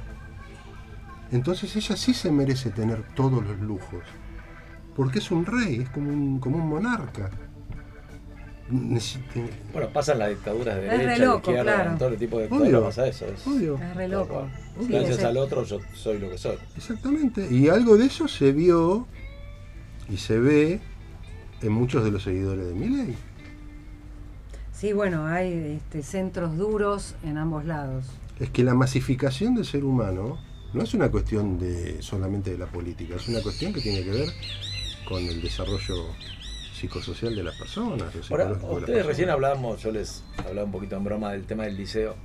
Cuando ustedes, digamos, tuvieron todos esos años en el liceo, el, lic- el liceo hace un culto del mérito. O sea, está claro ahí que las reglas de juego es, ¿se basa en el mérito o no necesariamente en el mérito? No, Eh, no, yo creo que bueno, vamos- seguramente vamos a tener opiniones distintas, lo cual es bueno. Yo creo que eh, sistemas educativos como el liceo militar son una picadora de carne, eh, son de- completamente destructivos para, para la personalidad de los alumnos. Mm. Eh, son muy eficientes para transformarte en una maquinita, porque lo que ellos buscan transformarte es una maquinita. Una maquinita que todo obedezca, que todo diga así, a través de mensajes constantes de, degra- de- degradantes. Todos los mensajes, o la mayoría de los mensajes que recibíamos de nuestros superiores, eran completamente degradantes. Lacras, inservibles, Tagarna. inútiles, Ya. tagarnas. Ese era- bueno. así se referían nuestros bípedo, superiores. Bípedo. Sonaba feo, pero Sí. era una realidad, porque somos bípedos. Así se referían nuestros superiores a nosotros. Es horrible eso. Obvio, era una picadora de Vive carne. de 12 años. Entras a los Te 11, deslima la autoestima. entras a los 11, 11, 12, salís a los Sí. 17, 18. Con Y eso se supone que lo hacen para que vos te fortalezcas, te la banques, supuestamente. No, no, pobrecitos. Que temple tu espíritu. Lo hacen, lo hacen porque ellos son, porque ellos son iguales. Son carentes, muy carentes. Son iguales. O sea, la miseria, cuanto más una persona, yo después re- retrospectivamente me, me daba cuenta, cuanto más una persona superior a nosotros, Mm. sean oficiales o cadetes de los cursos más altos que tenían mando sobre nosotros cuando estábamos en los primeros años, más nos maltrataban, más te vas dando cuenta que esas personas eran mucho más carentes Claro. de esa eh, humanidad que tendrían que haber tenido. Y por ahí oficiales que hemos tenido, que nosotros llamamos gambas, gambas que eran buenos, que eran tolerantes, vos te das cuenta que eran gente de buen corazón. Eran muy pocos, Eh, Los menos. los menos. Ahora, ahora, suponete que había un alguien que estaba sobre el rango que estaban ustedes, ¿no? Un intermedio. Y de, sobre ese hay varios más. Ese también se somete a los de arriba. O sea, Sí, sí. es como solamente puede verduguir a los de abajo, pero también se banca el verdugueo de los arriba. Es- Claro. Es, así, el Es así, así. sí. Es la Vos cadena- siempre tenés la un superior. Ah, y siempre tenés, salvo que estés en primera y línea. son las reglas del juego, hay que bancársela. Bueno, pará. Eh, cuando vos haces la especialidad de medicina, no es que te dicen inservible, pero hay un derecho de piso. A la noche, el que primero va a ver un paciente es el R1, que es el residente de primer año. Los demás se quedan durmiendo. En segundo lugar, si el residente de primer año no lo sabe manejar, llaman al del segundo. Y así para todo. El que se come dos días sin dormir es el residente de primer año. El médico de planta o el cirujano recibido o la especialidad que sea ya con la especialidad hecha, ese no va. A ver, duerme tranquilo. O sea que hay una como una jerarquía en todo también. Por lo menos en el ámbito médico hay eso también funciona. lo de Sí, la lo- la, formación médica es bastante patológica, Sí. curiosamente. Y así salimos. Curiosamente. Ahora, esto, por lo que ustedes saben, ¿continúa siendo así? Ha cambiado mucho el liceo hoy en día, es, eh, ya no es lo que era. Debe seguir con cierto, Sí, sí, sí. cierta rigidez y cierta cadena de mando y superioridad, pero hoy el liceo militar de lo que eran nosotros, que éramos este, eh, solo hombres, varones, eh, estar pupilo toda la semana y ser solo una escuela secundaria, hoy ya no hay más ah, pupilo, es, eh, Mixto. para- es mixto, este, tiene primaria y jardín de infantes, entonces Mm. no es lo que Te, agarra- te agarran más temprano. Claro. ¿Y a ustedes no les hacía ruido mientras transitaban esa Sí, etapa? a mí me hizo mucho ruido. Sí. Me hizo mucho ruido el primer año, los primeros meses, que yo me quería volver a mi casa porque extrañaba horrores, me la pasaba llorando por todos los rincones. ¿Y lo hablaste con tus Este, viejos? Sí, sí, sí, sí, se lo planteé un domingo, pues Los domingos Domingo. salías. no, el domingo teníamos que volver. Ah, El Uh, domingo era, vos salías el viernes a la tarde, a las 6 de la tarde, algunos viernes, un viernes por mes creo que al mediodía, este, y volvías el domingo a la noche, a las 8 de la noche, ya o 9 de la noche tenías que estar ahí. Y un domingo le digo a mi viejo, basta, no, no puedo más, le digo, no puedo más, y qué sé yo, y me dice mi viejo, bueno, fíjate si aguantás, me dice, para pedir el pase, porque no te podés ir de ahora, que sé yo, a los 3 meses, irte a un colegio, este, si esperás hasta fin de año, pedimos el pase a el comercial de San Isidro, que había entrado, o el Santa Teresa de Martínez. mm. Y dije, bueno, espero, qué sé yo, me lo y banco y espero. tres meses del inicio, o sea que Sí, me antes de faltaban julio. ocho meses más, diez Claro. o siete meses más para terminar. Como mucho. Me era, lo banco, era. dije, bueno, espero, qué sé yo, con tal de ir al colegio que yo quiero. Y terminó primer año y todos te decían lo peor es primer año. Una vez que pasaste primer año, ya después todo cuesta abajo. Otra gran mentira. Todos los años eran iguales, hasta el último, que sos el dueño y señor, que sos el que manda más dentro de lo que son los cadetes, ¿no? Claro, porque después ustedes estudiando. terminan haciendo lo mismo con los de abajo, Claro, supuestamente. sí.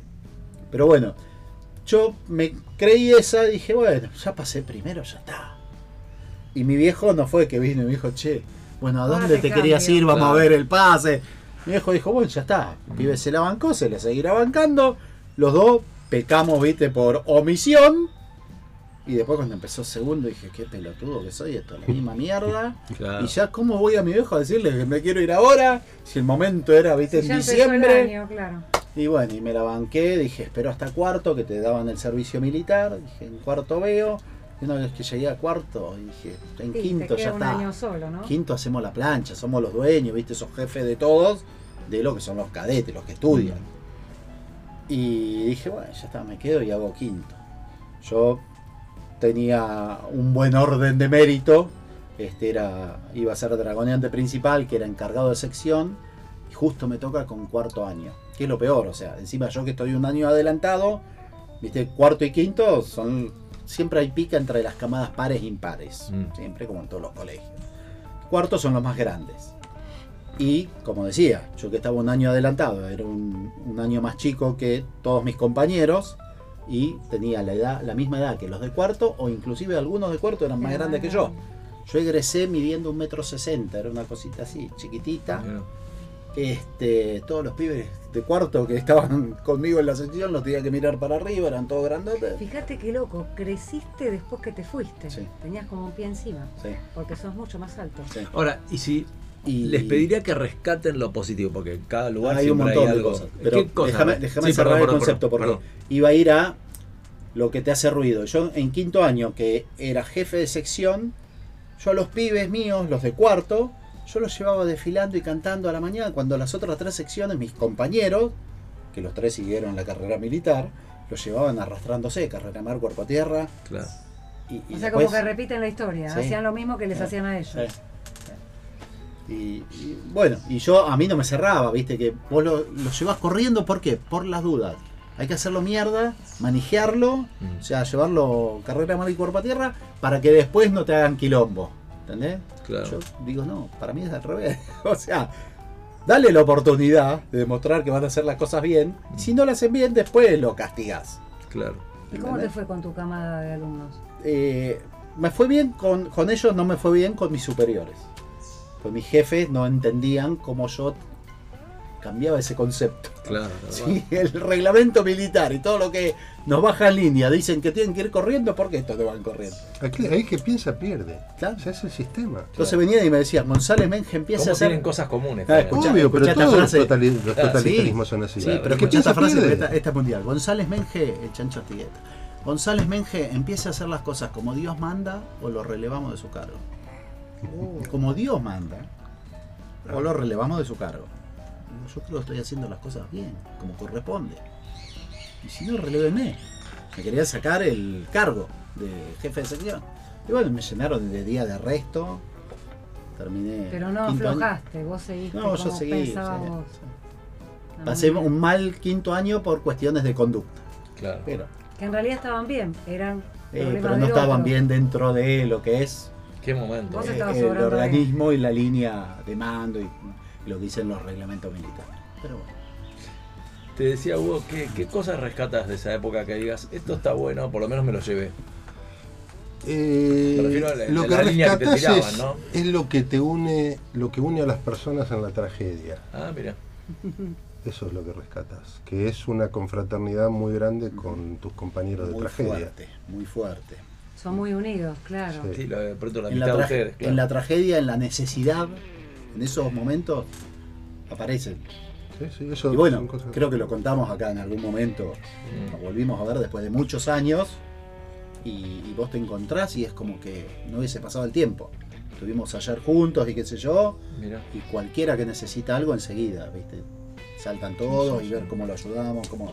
Son, son- es, una, es un fenómeno que se da entre las personas que comparten eh, experiencias trágicas. Ahora, de qué vida. loco, ¿no? Qué paradójico que algo que genera división y descalificación y todo ese tipo de cosas logre unidad, Unidos por el espanto. ¿no?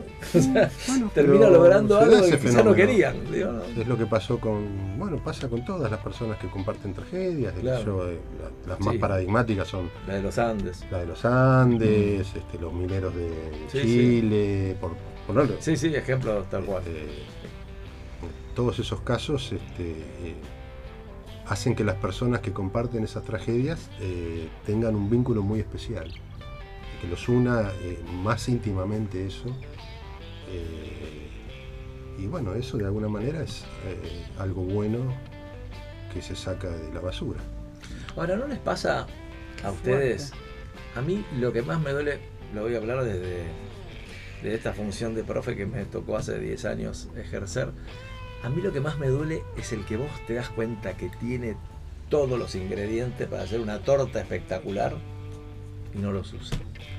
Eh, lo que pasa que Eso- eh, vos tenés un problemita con la libertad. Eh, la libertad es uno de los dones más misteriosos que nos da Dios, mediante el cual nos pone nuestras vidas en nuestras propias manos. No somos títeres de otro. Y eso hay que bancárselo en otro y en uno. Es fácil verlo en otro y en uno. No te lo digo a vos, ¿no? Porque Mm. pero para Pero- pensarlo retóricamente, en casa como por casa cómo andamos. ¿Qué podría yo ser mejor y no soy? Y me tiro a chanta. qué podría, qué podría hacer y no estoy haciendo. No en términos técnicos o de ganar guita, humanamente por ahí.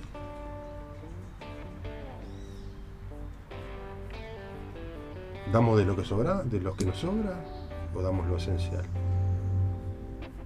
Me viene a la memoria la, el relato evangélico de la, de la viuda que pone las dos moneditas de cobre en- en la, cuando da su limosna. Y Jesús repara en ella y dice, esta dio más que todos. ¿Por qué, maestro? le decían sus discípulos. Porque todos los demás dieron de lo que les sobraba. Claro. Ella dio lo único que tenía.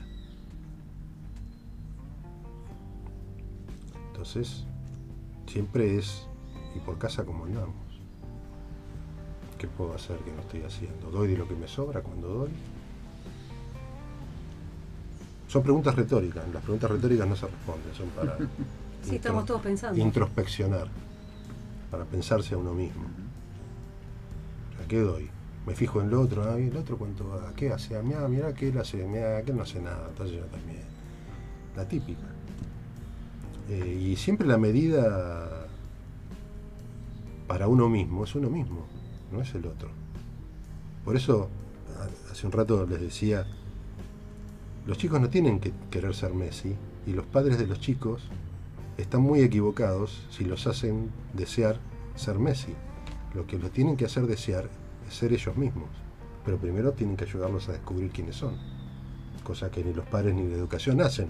Por lo tanto, construimos una sociedad de zombies y así estamos. Vos tenés una visión muy crítica, ¿no? Del sistema educativo. de- Uh. de cómo- Me pareció, ¿no?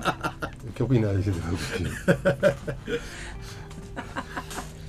Ya va- ya vamos a tocar ese tema, ya lo tengo con preparado eso- para la próxima. Con, con ese, con ese comentario que hiciste, te voy a hacer Y me haces con el dedito. ¿Qué pasa?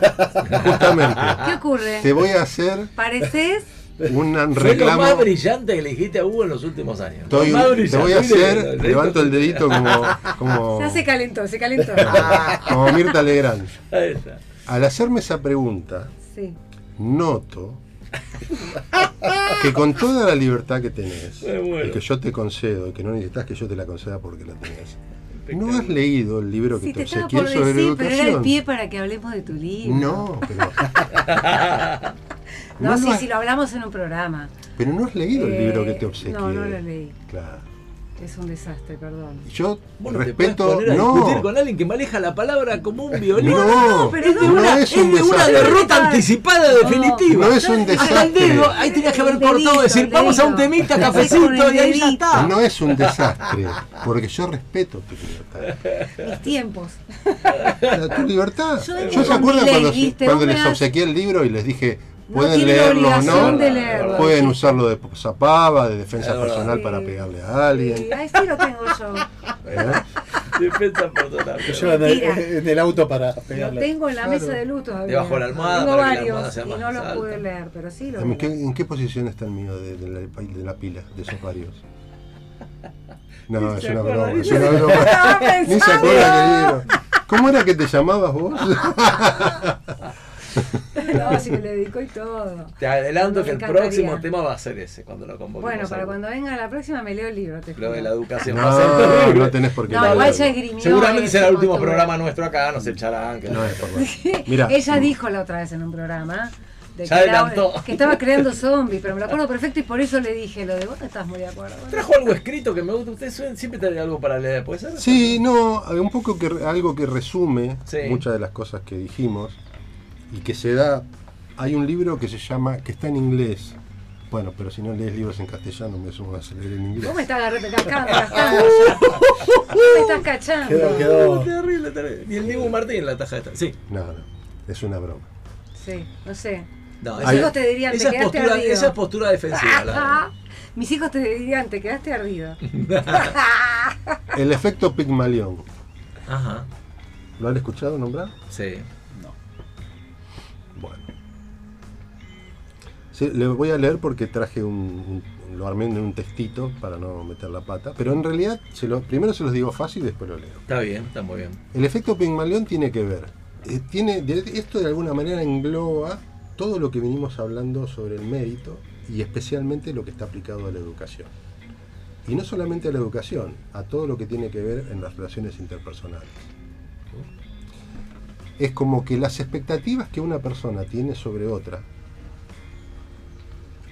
de alguna manera constituyen y favorecen que esa persona se ajuste a esas expectativas. Por ejemplo, esas expectativas pueden ser buenas o malas. En el efecto Pigmalión, eh, esto está muy estudiado en Estados Unidos, lo han estudiado mucho los psicólogos conductistas. Eh, dice así lo que anoté. Es un el efecto Pigmalión es un fenómeno psicológico en el cual las expectativas de una persona sobre otra pueden influir en el rendimiento de esta última. El término se deriva de la mitología griega en la que Pigmalión, un escultor, se enamora de una de sus estatuas, de una de las estatuas que había esculpido, eh, y se enamora tanto que al finalmente la eh, estatua cobra vida y se transforma en lo que él quería que sea. Esto ilustra de alguna manera cómo la expectativa proyectada sobre otra persona, si la expectativa es buena, ayuda a esa persona a superarse y a ser mejor. En un contexto más moderno, el efecto Pygmalion se, se eh, observa típicamente en entornos educativos y organizacionales. Por ejemplo, y esto está muy estudiado con muchísimos este, estudios de campo hechos tanto en empresas como en escuelas. Por ejemplo, si un maestro cree que un estudiante es particularmente inteligente y capaz, y por el contrario, si alguien piensa que alguien no sirve para nada, vuelvo a leer. Por ejemplo, si un maestro cree que un estudiante es particularmente inteligente y capaz, es probable que interactúe con ese estudiante de una manera que promueva su éxito. Esto puede incluir ofrecer más atención, más aliento, más recursos, lo que a su vez puede llevar a un mejor rendimiento del estudiante, cumpliendo así la expectativa original del maestro. ¿Esto saben lo que es el efecto Pigmalión? Lo que hacemos con nuestros hijos. pensando eso, Eso es lo que hacemos con nuestros hijos. Por eso la primera carta que jugué yo acá cuando se habló de mérito es que si un hijo, un hijo tuyo se tira chanta que no le da de comer. No, le decís, vamos, capo, vos podés, vos no sos eso. Vos, no, vos valés, vos podés. O sea, ¿qué necesitas? ¿Qué, qué? ¿Una maestra particular? ¿Una raqueta? ¿Una pelota nueva? ¿Unos botines? ¿Qué, qué necesitas? Pongo todo a disposición. Pero hay una gran diferencia ahí, que es el amor del Padre. el pero yo hablé de, tiene amor. Yo hablé del amor en un momento, hablé de la misericordia y de la mirada misericordia frente al otro. Que eso es muy importante. No, no nos debemos olvidar cuando hablamos de mérito de deshumanizar el mérito. Tenemos que tener la mirada misericordia y amorosa de aquel que no cumple las expectativas que yo pueda tener sobre él. Por eso si a mi hijo que se tira chanta yo le doy de comer, ¿por qué a mi prójimo, que no es mi hijo, lo descarto cuando no cumple mis expectativas? Pero el Estado no te ama. Olvídate del Estado. No, el Estado no. El Estado no está para amarte. No, porque vos pones el lugar del padre, eh, sería como el Estado en lo que yo entiendo. No, pero esas son, son construcciones psicopáticas, enfermas. Mm. O sea, el gobierno de Cristina, de Alberto y todos estos totalitarismos son cosas enfermas, no son cosas a tomar como modelo. Claro. O sea, esa gente que no te ama. Cristina, pobrecita, no se ama ni a sí misma, si es un cachivache. O sea, se tiene que disfrazar y se tiene que poner eh, ropajes lujosos y gastar plata en 200 carteras para pobrecita poder sentirse algo. No entendí qué dijo. Algo. pobrecita, hay que estar en el lugar de ella. Yo no sé si es pobrecita, porque la gente que hace mucho daño para mí ya no es pobrecita. No, pero lo estoy, lo estoy poniendo no sea literal. desde otra Perdón, perspectiva. Soy muy literal, sí. Como ella como ser humano. Sí, da lástima. Es una pena. Sí. Es una persona que no la quiere nadie, no debe tener amigas, no la quieren ni los hijos ¿De qué le sirven tantos, tantos millones, tantas carteras? El poder. ¿El poder qué? No, el poder que ella deposita todo en el poder. ¿Pero qué es ese poder? si ella no es nada? Una forma de suplir todas sus carencias. Pero es una ilusión, porque el poder no te constituye. El poder es algo añadido, no te hace ser quien sos. ¿Y qué haces con una persona así? No votarla. Aparte. Si es política, no votarla. Sí. Si es una persona que vos tenés cercana, no escucharla, escuchar voces. eh, yo siempre tuve una, como una, viste que en la vida uno, eh, en todo lo que hace, eh, recibe más críticas que alabanzas. Esto es en todos los rubros, en todas las cosas, y especialmente cuando uno empieza a tornarse visible. Eh, si uno pasa desapercibido, Sí, claro. no tanto, pero eh, qué sé yo, empiezas a, yo, en mi caso, empiezo a publicar un libro, mira este boludo, este era un boludo, compañero mío. Sí, que se la da, Este era un boludo. Ahora tiene 12 libros publicados. Pero me lo, me lo han dicho. Es verdad. Si vos eras el. Yo terminé en- hablando de orden de mérito en el liceo militar. Éramos 150, yo terminé en número 148, era de los peores. De los peores para ellos. Bueno, en ese Dentro de ese sistema. En ese sistema era de los peores. Mi último boletín decía, escrito por el director del de liceo militar, peores. usted está entre los últimos tres peores. Está entre los tres peores. Me estás jodiendo, yo Sí. te lo dije en Estaba chiste. escrito, estaba escrito en el boletín. No, pero eso es poner una es un pata de elefante sobre la autoestima de una persona. bueno, No, no habría leído. contrario al efecto Pigmalión, contrario al efecto Pigmalión, está la contracara. claro, yo, puedo algunos que tener, resurgen. yo puedo tener expectativas positivas sobre alguien, que es lo que tenemos habitualmente con nuestros hijos, y esas expectativas favorecen que esa persona pueda crecer más. Ahora está lo, lo contrario. Yo puedo tener expectativas negativas. Este, ya no, este no sirve. ¿Qué hacemos con esto? Algo que se escuchó acá en la mesa. ¿Qué hacemos con todo esto? Claro. Estos no son irrecuperables. Ese se llama efecto golem. Es el que se esfuerza para demostrarte que sí podía. No. No. El efecto golem, el golem es eh, el lado negativo del efecto Pigmalión. O sea, es hacer lo mismo, pero de manera contraria. Negativamente, claro. Ah, ya Si las expectativas son negativas, eh, Mike es, es irrecuperable. Pobrecito es de boca. ¿Y qué, qué vas a hacer?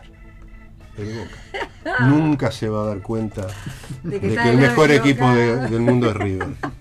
Pobrecito, ese no lo podemos recuperar. El mejor estadio, todo. Mirá que Bueno, hay ejemplos. ¿eh? Cuando Hay yo ejemplos. voy, cuando yo le digo eso, si yo, obviamente que es una broma, eh, yo de alguna manera, vamos a suponer que Boca y River fueran una cosa mala, Boca, y una cosa buena, que de ninguna manera lo es. Para mí el fútbol es un deporte y nada más que eso. Pero vamos a suponer que Boca fuera una cosa mala y River una cosa buena. Y yo quisiera llevarlo hacia la cosa buena. Yo diciéndole eso, no lo, atraería a la cosa buena, lo asentaría más en la cosa mala. No, vos no tenés arreglo. Con vos, ¿para qué voy a hablar? Que esto es muy social, pasa Claro. mucho en la sociedad. Bueno, pero en Por vos no ocurrió. ¿Eh? En vos ocurrió la inversa, serías la excepción del efecto Eh, del efecto golem. golem. Entonces, si las expectativas son negativas, pueden llevar a un peor rendimiento, creando un ciclo negativo de expectativas bajas y resultados insatisfactorios. Eh, hay un poema de Borges que se llama El Golem, Sí. les recomiendo leerlo, es muy interesante. El nombre Golem proviene de la mitología judía y se refiere a una figura animada creada a partir de material inanimado, de arcilla o de barro. En la leyenda el golem es creado para servir a su creador, pero a menudo es torpe. Cualquier parecido con la realidad es mera coincidencia. Pero a menudo es torpe, incompetente e incluso peligroso, incapaz de realizar adecuadamente las tareas para las que fue creado. La elección de este término para describir el fenómeno psicológico se basa en la analogía de que, así como el golem es una criatura limitada por su propia naturaleza inerte, y las instrucciones a las instrucciones de su creador, las personas a quienes de quienes se espera poco, sean estudiantes, empleados, a veces nuestros propios hijos. Hay muchos padres que tienen estas actitudes con sus propios hijos. Es verdad. Ah, no, mi nena es una maravilla, pero este me salió. Ay, qué horror. Bueno, pero no lo escuchan, ¿no lo escuchan sí, eso? claro, sí, claro, sí, claro. sí. Este me salió rebelde. No sé qué va a ser de él cuando sea grande. Sí. Es el efecto golem. ¿Qué Sí. estoy haciendo? Lo estoy machacando en el lugar donde está. ¿Vos, quedás- vos sos malo? Trae un clavo que te pongo un clavo y te dejo ahí clavado.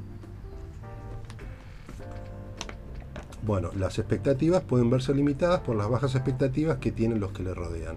Estas expectativas negativas pueden influir en la forma en que los demás interactúan con ellas, descartándolos, lo que a menudo resulta en una disminución del rendimiento, la motivación y la autoestima. Entonces, volviendo al tema que hablábamos de política y que hacemos con todas esas personas que estuvieran sometidas al efecto golem durante tantos años, ¿las descartamos? O, eh, si se puede, ahora que hay ya no un Ministerio de Educación y qué sé yo, sino un Ministerio del Capital Humano, desarrollar un área, un ala, que se dedique a hablar en función o bajo las características del efecto Pigmalión a esas personas que estuvieron siempre escuchando eh, expectativas bajas sobre sí mismas, que estuvieron siempre bajo el efecto golem. Pero hay gente que está bajo el efecto golem. Vos decís que son irreparables. No, no, no, al revés. Sí, De hecho, vos estuviste en el liceo donde te ponían la pata encima sí. y después, ah, mirá el boludo escribió 12 libros, ¿no te lo dijeron? Sí, pero por ahí podría haber, Entonces- escrito, por ahí podría haber escrito 30, Bueno, pero. porque estoy dejá- rechiflado. Pero de, vos decís, Sí. ahí ya tenés que ver vos. No, estoy chi- rechi- rechiflado. Rolfi. Es Rolfi, mirá lo que hacía cuando él tenía a cargo un batallón. Él no repetía la historia, no les hacía lo mismo, porque sabía que pero estaba porque mal. eres una buena persona. Bueno, pero y Hay su autoestima subió. Hay personas como Rolfi, de- del cual me honra ser su amigo, que descubren tempranamente que son buenas personas, que tienen buen corazón. Y lo pueden llevar a cabo. Hay personas que no lo descubren nunca. Yo lo descubrí por ahí muchos, muchos años después de dejar el liceo. Eh, pero no sabemos. Vos me decís, vos escribiste muchos libros, pero por ahí los escribí con una pata en el cuello. Y si no hubiera tenido esa pata en el cuello, por ahí podría haber escrito 30 libros. Por ahí si no tenías ese estímulo no escribías ninguno, nunca se sabe. Bueno, no sé. Porque Hay gente que le funciona ese estímulo para, para salir, como yo sí puedo, toma. Y, Sí, y sale adelante. sí, son pocas. Pocas. Son pocas, no es la, la norma en general. O Somos, estamos muy presos de las, estamos presos de la palabra del otro. En el buen sentido, cuando la palabra es buena, y en el mal sentido, cuando la palabra es, es mala. De esto habló mucho el filósofo judío Martin Buber, en un famoso libro que se llama Yo tú. El otro, yo lo puedo tratar como un tú, o sea, como un otro yo, o como un eso, como una cosa. Depende en qué lugar lo ponga, esa persona se va a constituir a sí misma de una manera o de otra. Y él dice otra cosa que es muy importante. Los seres humanos estamos hechos para confirmarnos a un- unos a otros, para confirmarnos en el ser, en la existencia. Y ese confirmarnos tiene que ver con aceptarnos como son, como somos, con vernos como somos, con ver nuestras potencialidades, con estimularlos en- al modo del efecto Pigmalión. Este, no, vos, Luz, no sos solo eso, podés ser más, podés ser mejor. Eh, y cuando fracasás, esa no sos vos, el fracaso no te constituye, el fracaso no, no te pone una etiqueta, como tampoco te la pone el éxito, que es a veces la ilusión que uno, Claro. que uno se come. No, la etiqueta Somos es- el fracaso, el éxito, somos todo, un poco de todo, tal cual. Claro, Sí, pero en, en realidad no somos. Las etiquetas no nos constituyen. Ni la, ni la del fracaso ni la del éxito. Hablando de Cristina. Para muchos una persona exitosa. ¿En serio? Para mí es la persona más fracasada, el paradigma del fracaso de la Argentina. ¿Por qué? Porque teniendo la mayor cantidad Posibilidad. de posibilidades, de medios para hacer el bien, Y para ser feliz. Y para ser feliz ella misma, con sus hijos, Total. hizo un desastre. Mm. ¿Entendés? Es un desastre. Y entonces, eso no significa que yo, la, como ser humano, sea, no, acá podemos decir, el desastre que hizo, sí, lo hizo. Y eso la juzgará Dios. Pero eso no significa que yo la descarte como ser humano. Como ser humano, si yo la tuviera adelante, le diría, ¿y de qué te sirve todo esto? Todas esas carteras, Sí, todos esos cosas, zapatos, todos los claques que te aplauden, todas las multitudes que por plata van a decirte que sos la mejor. ¿En serio lo crees? En el fondo de tu ser, cuando vos te vas a dormir y estás sola, con tu propia conciencia, ¿qué pensás de vos misma? Y no me lo respondas, pensalo vos. No, no Alberto, ni lo piensa, ¿no? Está Alberto. convencida de que es genial. no lo sabes. No lo sabes. A lo mejor es una, una Una actitud, pose. una postura, claro. Es un mecanismo de defensa. Pero que no le cabe solo a Cristina, nos cabe a todos. Porque en definitiva la pregunta por quién es el otro me lleva a la pregunta por quién soy yo. ¿Quién soy yo en definitiva? ¿Soy el abogado exitoso?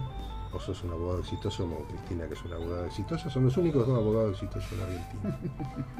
Vos sos una médica exitosa, padres y madres de familia exitosa, este, Rolfi también, un profesional exitoso. No padre sé de si exitoso, al menos No, no, pero, por mí. pero, Pero que se esfuerza por Pero- superarse y por el. por- pero por ponés un valor en el esfuerzo. Obvio. ¿Y por qué hay valor en el esfuerzo?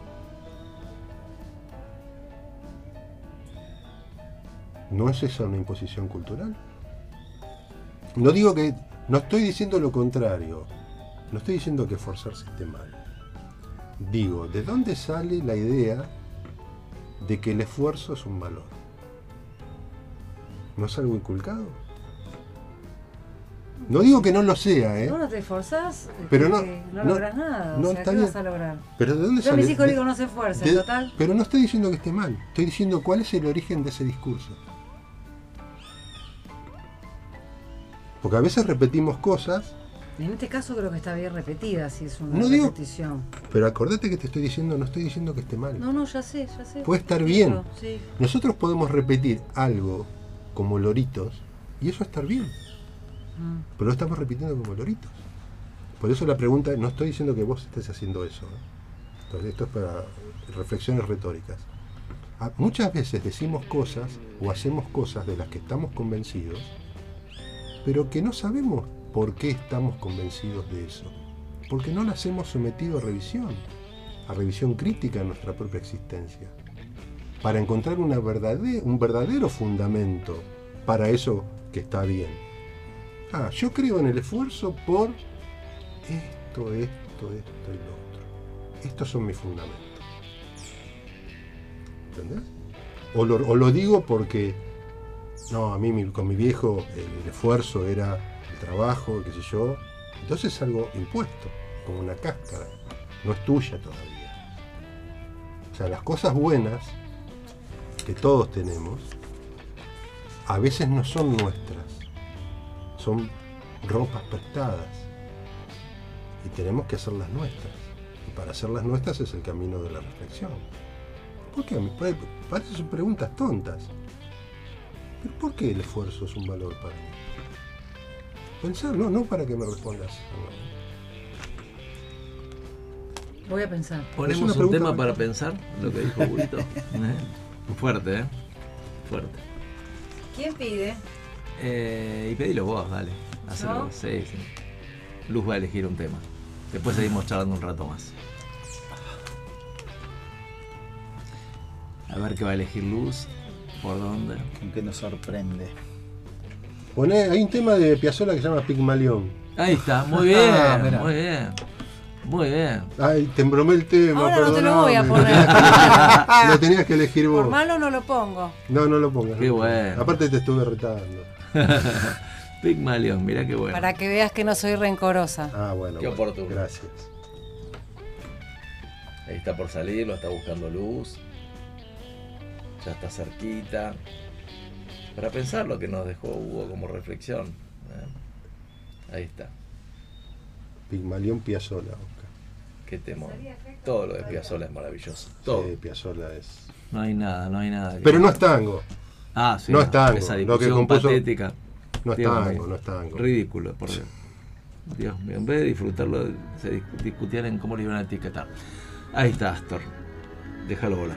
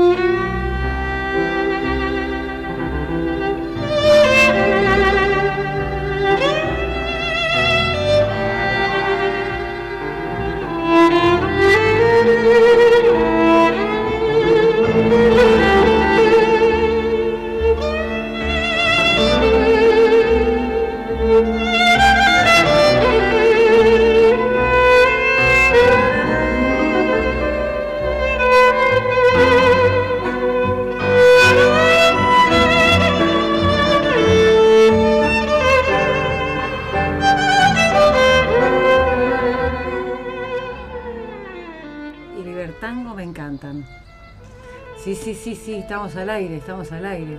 Me encanta Dios Nonino. ¿Vos, vos qué, cuál es el que más te gusta de Piazzolla, Hugo? De Piazzolla, a ver. Me gusta Piazzolla, es un, compositor que yo escuché mucho. Conozco casi toda la obra. Ah, bueno. Pero ¿qué más me gusta? Lo que pasa es que tiene distintas épocas. Sí. Me gusta mucho eh, la época del octeto electrónico. Eh, hay un tema muy lindo que se llama Soledad. Eh, Verano porteño. la muerte del ángel. concierto para quinteto. concierto para bandoneón y orquesta que está grabado en el Teatro Colón. es difícil elegir la mayoría conocemos esos dos, ¿viste? De Libertango y Adiós Nonino. Y Bueno, elegimos alguno de esos. pero es un una puerta de entrada para escuchar a Piazzolla porque la música de Piazzolla es realmente extraordinaria. No- no- nosotros, bueno, como buenos argentinos que somos, dilapidamos todo lo que crece acá, ¿no? Pisamos a Messi, eh, a, a Piazzolla, que es uno de los compositores, si no el compositor más importante del siglo XX a nivel mundial, para mí por lo menos. Eh, y acá se debaten sobre si, si componía era tango, no era tango, si, qué sé yo. Sí, cualquiera. Eh, una- con una producción musical impresionante, muy prolífico. Eh, no te alcanza la vida para escuchar toda su obra. Claro. Y la belleza que hay en todas sus composiciones es sublime, realmente. Es un autor, eh, un compositor para escuchar. Se puede entrar por Adiós Nonino y por Libertango, que son los más conocidos, pero está bueno comprarse algún disco y, y escucharlo, ir haciéndose al oído de ese sonido tan particular Es que tiene su música, ¿no? sí. Las músicas que no son tan convencionales tienen un sonido, una- un estilo al cual a veces el oído de uno tiene que adaptarse paulatinamente con la escucha y uno cuando ya le agarra la onda empieza a apreciar la genialidad inconmensurable que, que ha tenido este músico. La verdad que increíble. ¿Es de lo que más Y- te gusta de los tangos? ¿O tenés otros? No, sí, del tango me gusta. No, no, el tango clásico, digamos. Él, él- él le llamó nuevo tango a este- Mm. a su música. El tango anterior, el tango tradicional, también me gusta mucho, sí. Eh, pero acá siempre fue muy criticado. Yo una vez, una anécdota, viste que yo afino pianos o enseño a afinar, ahora ya no afino tanto, estoy más con la educación. Eh, bueno, y Piazzolla tiene una manera de tocar el bandoneón que él tocaba parado, con la rodilla arriba de una silla y el bandoneón apoyado ahí. Y si vos ves a la mayoría de los bandoneonistas, no tocan así, tocan sentados, con el bandoneón sobre su falda. Y una vez me llama Dino Saluzzi para afinarle el piano, que también es bandoneonista. Eh, y fui, hace muchos años ya. Y lo primero que hizo fue empezar a hablar mal de Piazzolla. Dice, Piazzolla, ¿viste ese Piazzolla? Dice, así no te toca el bandoneón, dice. No se puede tocar el bandoneón así, parado, este, con el, con el bandoneón en la rodilla. ¿De dónde lo sacó? Dice, eso, eso está mal. Y me hablaba mal de Piazzolla sin que haya salido el tema. ¿Viste? Como diciendo, no, el que sabe de bandoneón soy yo, ¿viste? Claro. Y fíjate dónde está Dino Saluzzi, que también es un gran compositor, pero no tiene ni punto de comparación, ¿no? Este, pero tiene esa cosa muy argentina, ¿no? De la envidia. eh, Desmerecer. que, que- Bueno, lo es que que hablábamos de parece que- que si uno, si el otro fuera bueno, parece que eso me impide a mí ser bueno. Ese es el problema que tenemos. O sea, vos podés ser bueno y yo también. Claro, Sí, pero molesta el éxito ajeno, que es lo que hablábamos al Claro, pero por eso. Pero parece que si el, el otro es exitoso, Ese yo tengo que dejar de serlo. Como si hubiera una sortija del éxito. Claro, el que agarró uno, la sortija. ¿Viste cuando íbamos a la calecita? El que agarró la sortija no hay más sortija. Vos si la agarró otro, vos no la podés agarrar hasta la próxima vuelta.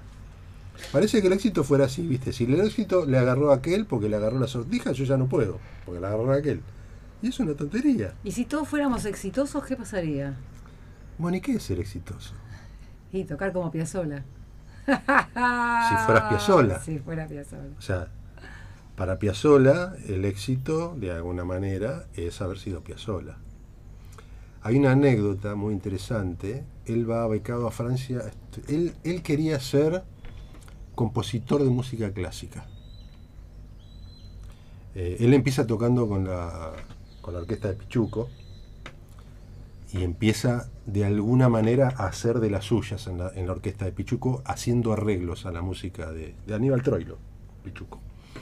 Él empieza a hacer arreglos, esos arreglos raros que hacía él. Y entonces empezaba a pasar, eh, la orquesta de Aníbal Troilo tocaba en bailes, la gente bailaba. Y cuando Piazzolla, Pichuco, eh, Piazzolla tiene, tuvo un gran afecto y un gran amor por, por Aníbal Troilo, hay una pieza que se llama Suite Troiliana, que es de Piazzolla, en homenaje a Aníbal Troilo. Pasaba que cuando él lo lleva como bandoneonista a su orquesta, muy joven, y le da algunos temas suyos para que haga arreglos, la gente dejaba de bailar y se ponía a escuchar la música. Y Pichuco, Pichuco lo retaba. Dice, no podés hacer esos arreglos, porque la gente viene a bailar, no a escuchar la música. Claro. ¿Entendés? Pero fíjate qué curioso, la gente dejaba de bailar y se ponía a escuchar la música. Se quedaban parados en la pista escuchando. Cambiaba, perdía el protagonismo uno y pasaba al otro. Y, ¿no? Claro. Y, y Y no le Pichuco lo, lo retaba, lo retaba porque dice, no vamos a quedar sin trabajo, porque la gente nos contrata para tocar música para que la gente baile el tango. Claro. Bueno, y voy a, a- esta historia que les quería contar. Él quería ser compositor de música clásica. O sea, si bien él tocaba el bandoneón y tocaba tango, eso era como, como que lo veía él mismo como un género menor. Lo avergonzaba a Piazzolla. Eh, entonces, en un momento de su vida, creo que a los 20, llegando a los 30 años, eh, se va becado a París a estudiar con Nadia Boulanger, que era una gran maestra de esa época. Entonces él va con un concierto que había escrito para piano, ¿no? y empieza a tocar. Eh, no sé si antes había, antes había estudiado con Ginastera, antes o después no me acuerdo, pero el- Nadia Boulanger es la que da con la tecla. Y lo escucha, lo escucha lo escucha tocar, mira la composición. Y Nadia eh, dice, la verdad, yo no escucho a Piazzolla acá. Dice, no, no, en, este- en esta música no lo escucho a Piazzolla. Dice, ¿qué música toca usted en Buenos Aires? Le dice, porque él no le había mostrado que tocaba tango porque se avergonzaba de esa música. Y yo toco tango, compongo tango. Dice, a ver, toque, toque lo que toca en Buenos Aires. Y empezó a tocar un tango de los que había compuesto por él. Al segundo, el tercer compás, le agarra las dos manos sobre el piano, lo deja, hace que deje de tocar y le dice, este es Piazzolla, no lo abandone nunca. Qué bárbaro. Y ahí,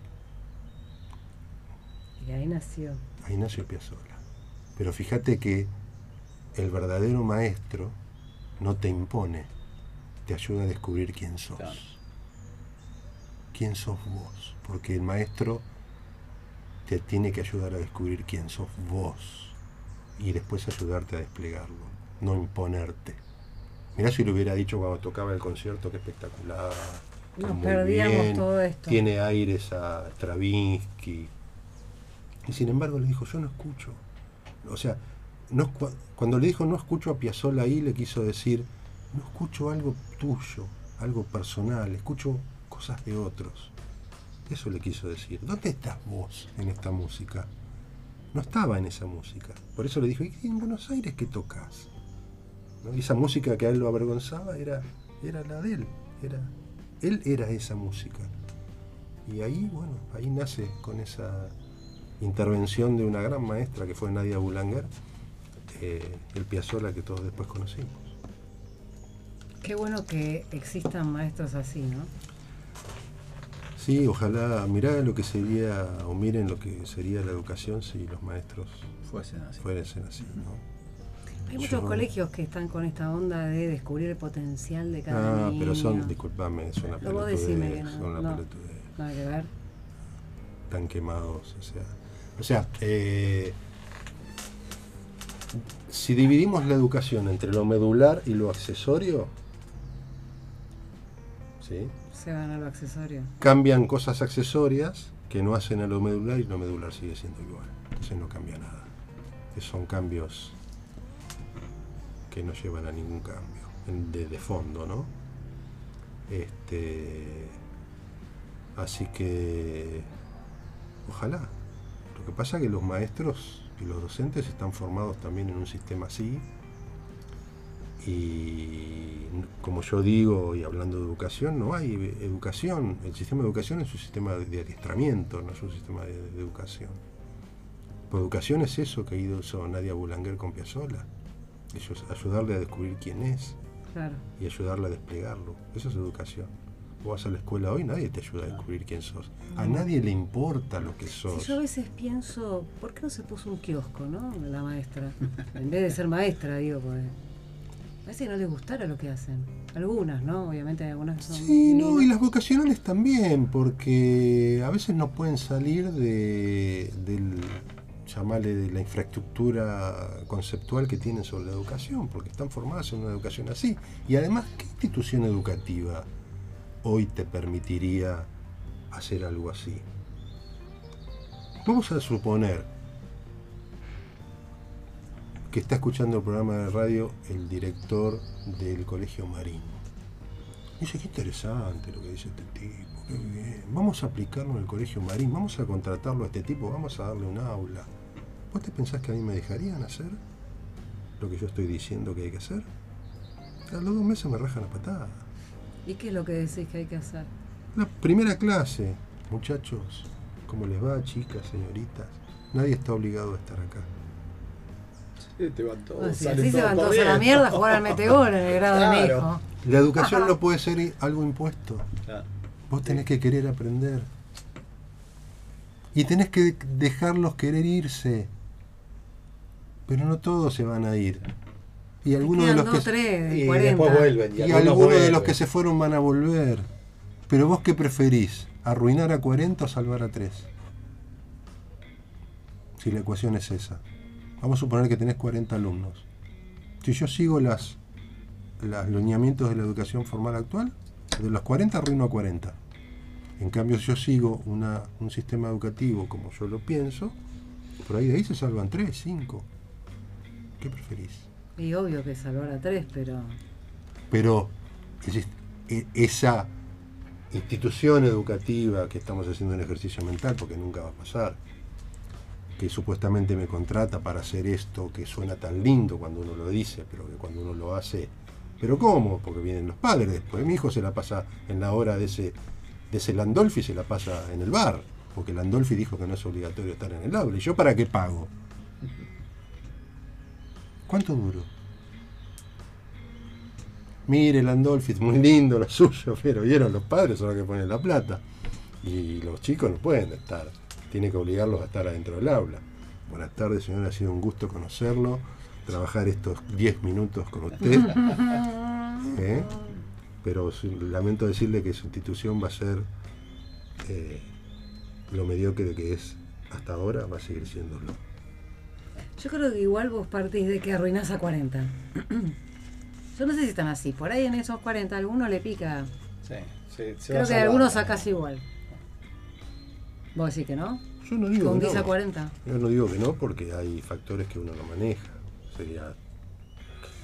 ¿Qué pensar- sería hundir a 40? Hundir a 40 es transformar a 40 personas, que pueden ser 40 personas, en 40 zombies.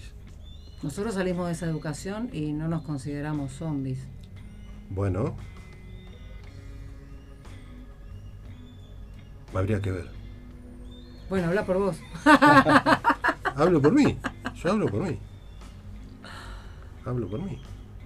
No llevamos. Definamos zombie. El zombie hace algo.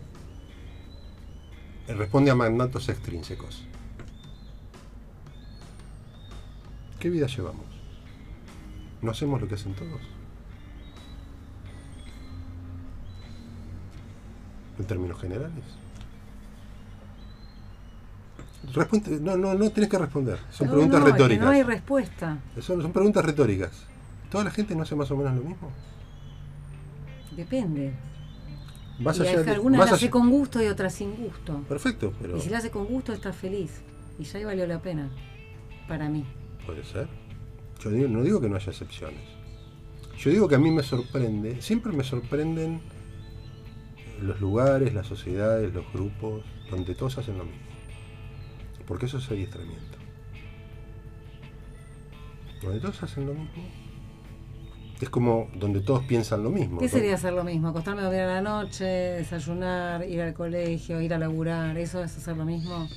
Lo que hacemos todos. eso. Eso, sería en términos eh, visto desde afuera, Mm. Pero en términos vistos desde la interioridad del ser humano. Eh, llevamos una vida interior, dedicamos tiempo a eh, cultivarnos a nosotros mismos, eh, a desarrollar dones que tenemos sin desarrollar, a descubrir otros dones nuestros que no hemos descubierto. No, no estoy hablando por vos en, de, no, es en particular. de- ¿Quién, quién, quién de la cultura hace eso? Nadie. Eso es una tarea creo que tiene cada uno. Por eso, pero ¿por qué no, no se hace? Porque estamos adiestrados para no hacerlo. Vos fijate los que dones te aparecen igual. vos a veces sí, a veces no. Vos misma dijiste Piazzolla no hubiera sido Piazzolla si esa mujer no le decía eso. No hubiera sido este Piazzolla. Mm. Por ahí sí, por ahí no. El tema es que la educación formal, desde chiquito, que vos entrás, vos pensás que entrás a los, hoy cada día más joven, a los 3, 4 años, y salís, si vas a la universidad, a los 20 y pico, son más de 25 años No, bajo un sistema de adiestramiento, donde al sistema no le importa quién sos.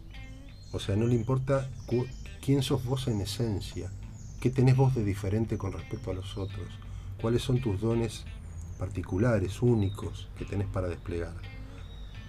Por lo tanto, la primera actitud del sistema formal de educación es negar la esencia individual de las personas. Se borra, no importa. ¿Qué se hace? Se impone de afuera una forma, una serie de contenidos educativos que se suponen que te van a servir para la vida.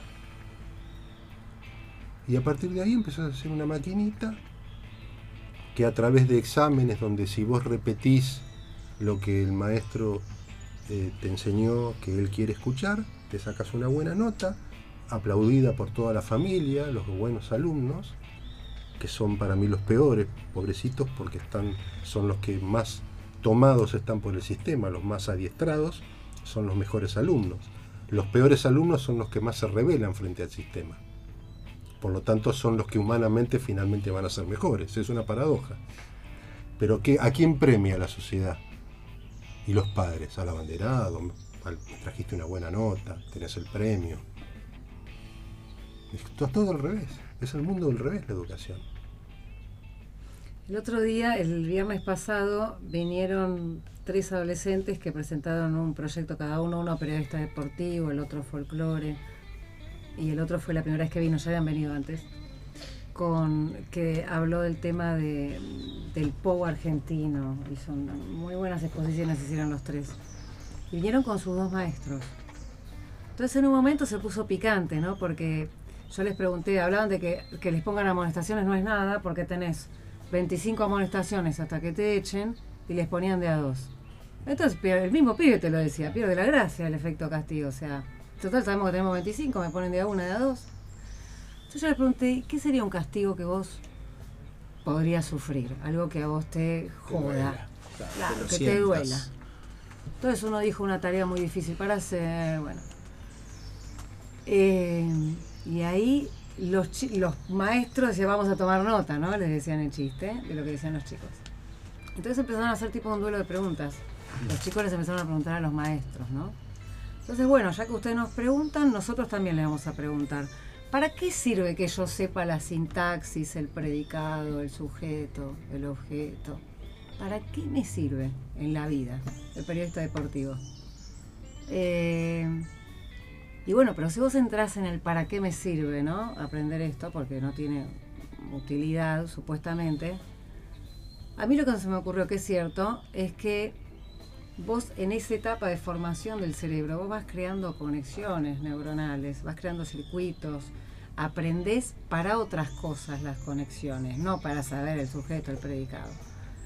Entonces, como es una etapa de formación, vos te empezás a tener más sinapsis, más interconexiones neuronales. Y el maestro lo que les contó, el maestro de castellano, es que él fue a estudiar eh, italiano, creo que era.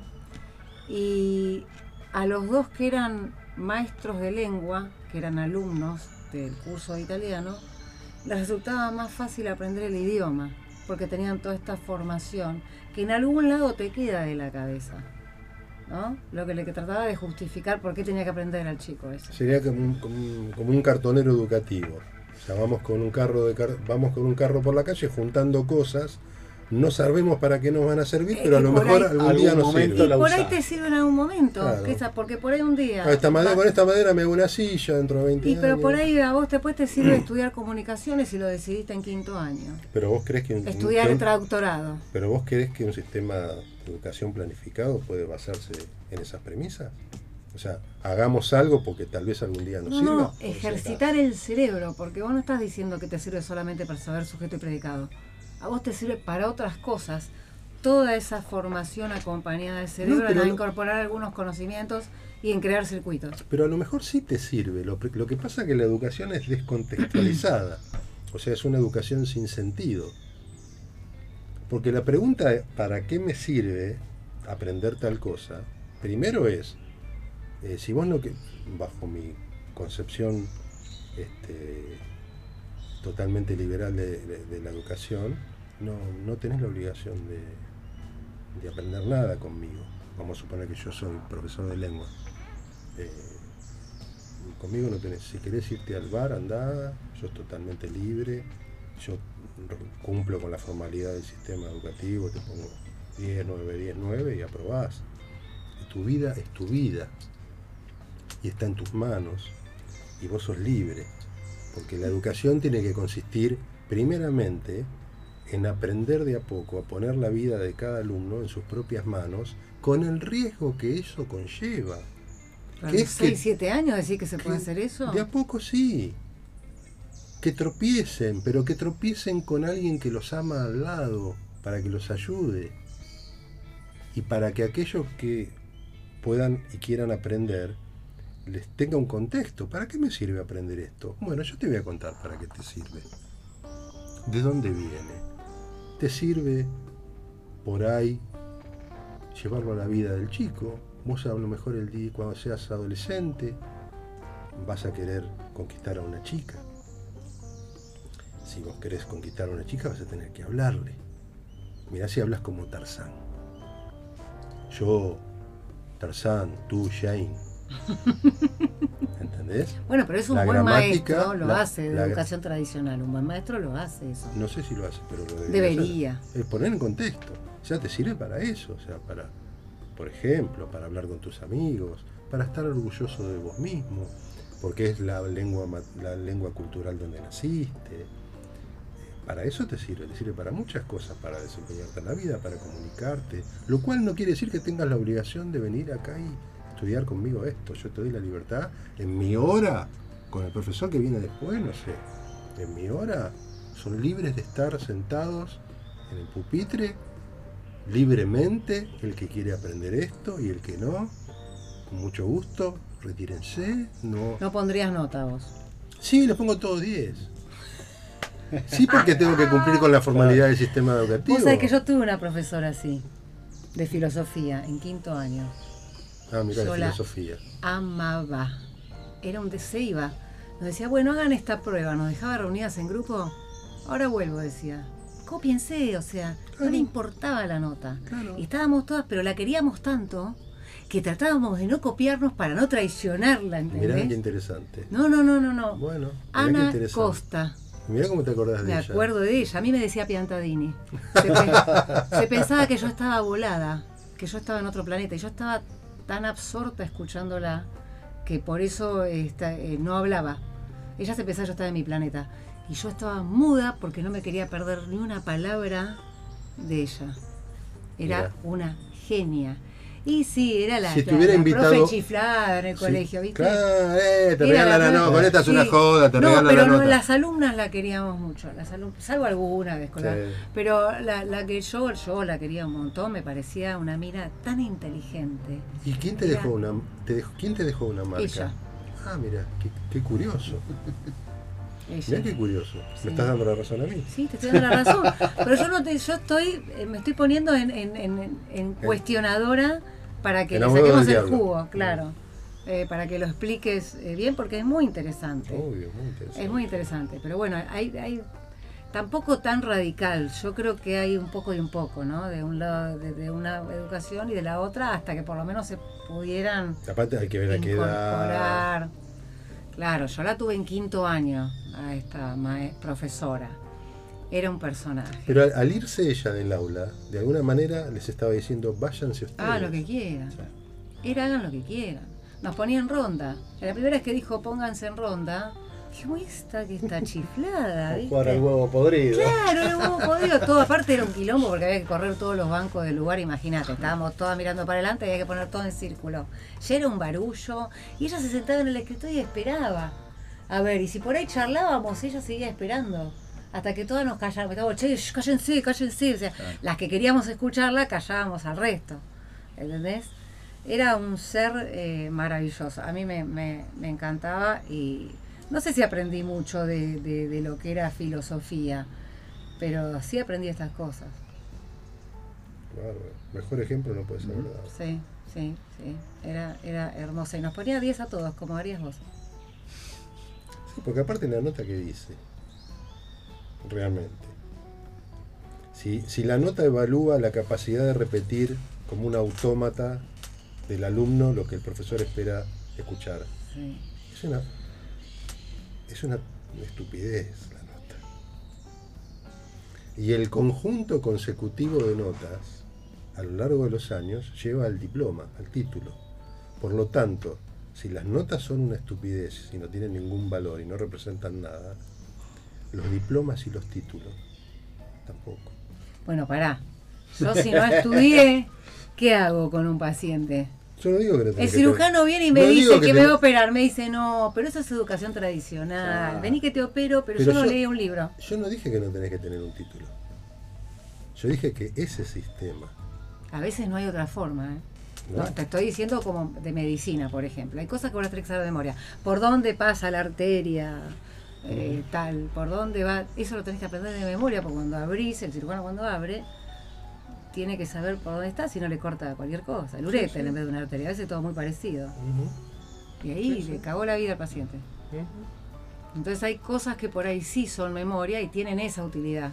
Hay Hay, cosas- otras que son al pedo. Hay, o sea. hay aprendizajes que necesitan de un adiestramiento, pero hay otros que no. O sea, cuando más especializados son, sí, necesitan un adiestramiento. ¿no? O sea, piloto de un avión necesita saber para qué es cada botón, qué hacer en circunstancias. Sí. Obvio, no, no es una cuestión liberal, en el sentido... Pero vos decís que esto sería aplicable hasta que entre en la universidad. Y ahí, bueno, Claro, y pero ahí te bailan, porque si vos dejas este sistema, no saben hacer un resumen, no saben sacar las ideas principales de un libro. ¿por qué? ¿Por qué no sabrían? No sé, ¿lo darías vos en tu clase? Por ahí sí, Ah. no lo sabrían si se hubieran ido al bar, pero como... Ay, malo, ¿eh? Pero como, la- Ah, como pillo. yo les doy la libertad que tienen para poder ejercitarla, Y pero ellos- perdieron toda la vida. ellos dijeron, ti- "Uy, si igual la pierden. bola". Igual la, igual la pierden. El sistema educativo te hace perder 25 años de tu vida, te transforma en un zombie. Este, Algo te queda. pero ya no tendría la culpa otro. Ahora vos sos un zombie y la culpa la tiene por- por- y la, sí. la culpa la tiene el sistema educativo. propia. Si yo te doy la libertad, yo fui un boludo, yo me iba al bar y mirá ahora dónde estoy. Mm. Y es tarde. Ya. No, tarde no es. pero fue responsabilidad mía, lo cual es el mejor ejercicio de la libertad, darse cuenta de que las que uno va decidiendo Que las decisiones tienen, tienen consecuencias en la propia vida. Claro. Yo creo que para poner tu sistema habría que hacer otro planeta y ahí hacer esto. No, es, es, es- No, y lleva, no es de un día para otro tampoco. no, y aparte no. Lleva su tiempo. qué sé yo, yo en mis escuelas que tengo de afinación de pianos o de desarrollo personal o de liderazgo, me manejo de esta manera, pero son escuelas mías privadas, no son escuelas que funcionan bajo la educación formal. Entonces, este, mis escuelas, este, por ejemplo, yo doy cursos presenciales y a distancia. Y los cursos presenciales en general son individuales. Eh, y lo, primero que me preguntan es, bueno, ¿cada cuántos días tengo que venir? ¿A qué hora? No, no, eso lo decidís vos. Vos me avisás qué día querés venir y, o cada cuánto querés venir y vas tomando las clases. ¿Viste? Y quedan como... Y te quedan, ¿sabes? Te quedan mirando. quedan ¿qué mirando como diciendo? diciendo, no, pero esto es joda entonces. Claro. Pero sí les marcás una determinada cantidad de horas o clases que tienen. Yo, por el ejemplo, curso abarca 30 horas. por ejemplo el, curso, el curso de afinación de pianos presencial es un curso de 10 clases eh, de más o menos 3 horas de duración cada una, entrenamiento uno a uno conmigo. ¿Qué días y cada cuánto tomás las clases? Depende de vos. Claro. ¿Y ahí usás qué método? Porque si no te no le tomás prueba, ¿no? ¿qué haces? ¿Le vas mostrando y le mostrás, le mostrás, le mostrás hasta que lo aprende? ¿Cómo Dejo, es? dejo eh, librado a las inquietudes. Ya hay un programa, porque es algo técnico. Claro. El aprendizaje no es un- algo más relacionado con, con las ciencias humanas. Hay un programa, pero yo dejo eh, librado a su libertad eh, el tiempo, los modos y, y la capacidad de estudio. Eh, ¿Cómo, vos me preguntarás, pero cómo funciona económicamente una escuela así? Ah, bueno, con la inflación cagaste. No, no, no. Te saca un, un combo de clase y te dice, no, tengo ganas de tomar en el 2025. Ahí estás cobrando. Para, que te, te explico. Te explico cómo solucionar ese problema. A ver, muy bien, ah, la pensaste. Obvio, Sí, sí. Porque yo también tengo mi libertad. Yo te doy la libertad a vos y yo tengo mi libertad. Yo el curso lo cobro 100% por adelantado, completo. Si no, no estudias conmigo. Claro. Sí, después. ¿Querés venir? ¿No venir? ¿Venir cada Sí. seis meses? ¿Cada Pero seis si, años? si da a los seis años la clase esa no salió nada. ¿O no? Bueno, yo lo cobré por adelantado. Ella lo cobró. Yo lo cobré. Lo ya tome lo o no lo tome, ya está, ella cobró. Yo le doy la libertad para que el tipo pagó todo el curso. ¿Querés venir? ¿No querés venir? En dólares. Problema tuyo. Nada. Eh, Depende, si hay alumnos de otros países, sí. No, es una joda. Sí. Este, entonces, Bueno, impresionante, Rolf. Sí, ¿no? me perdí la primera parte, lamentablemente, pero me imagino que lo, lo deben haber Yo también me la perdí mucho. porque estaba pasando música, entonces. estaba yo solo en realidad acá. Ah, sí. Sí, sí. Mike Me no ha- había llegado. Me hablaba y me respondía. Y Mike era como eso. profesora, habría dado el aire y se iba, viste, a pasear. Bueno, Hugo, ¿cómo la pasaste? Muy bien, gracias, gustó? como siempre, gracias. No, y como siempre, No, tan gracias a interesante. vos, la verdad que es un placer para nosotros tenerte acá. Gracias. Y bueno, ya, ya creo que el tema de, de la próxima visita ya está sobre la mesa, ¿no? Sí, sí, sí. Vamos a seguir sí. hablando, empezamos Tema ahora. educación, Mike se va a enojar que hablamos hoy. Empezamos a tirar algo, ya nos empezamos a meter en tema. Pero bueno, es un buen anticipo para que la audiencia Y para leer el libro de Hugo. se prenda. Ojalá. Yo en realidad estoy buscando un trabajo acá en esta escuela.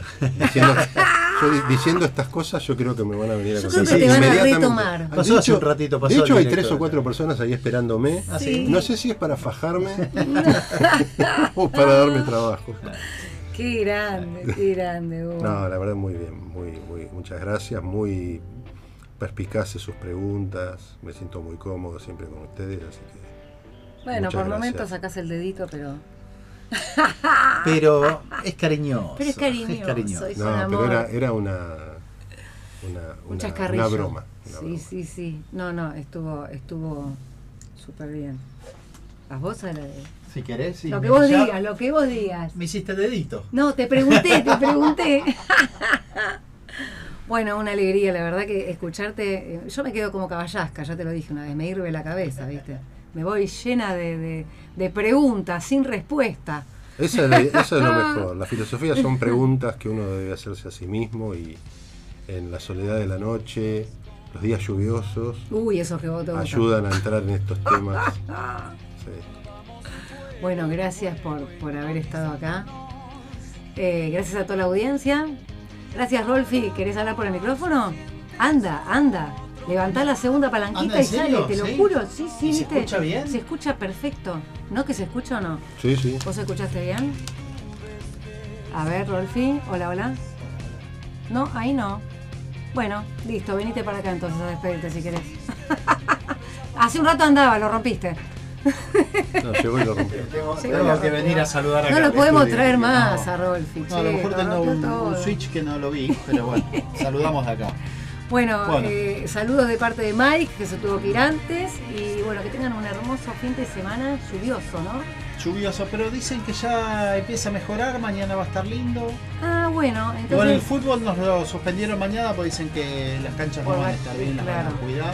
Claro, Pero bueno, claro. este, buen fin de semana. Gracias Hugo Muchas gracias. por estar con Bueno, nosotros. Hugo y Mike Y nos- felices esta noche con la lluvia. Sí, nos Sí. encontramos semana próxima, que no sé, semana próxima, el miércoles. ¿no? Semana próxima creo que es el, El miércoles, miércoles, a las sí. 17, 17 creo, a 19. pero lo vamos a estar confirmando Lo vamos por a confirmar Instagram. por las redes. Así Exacto. que bueno.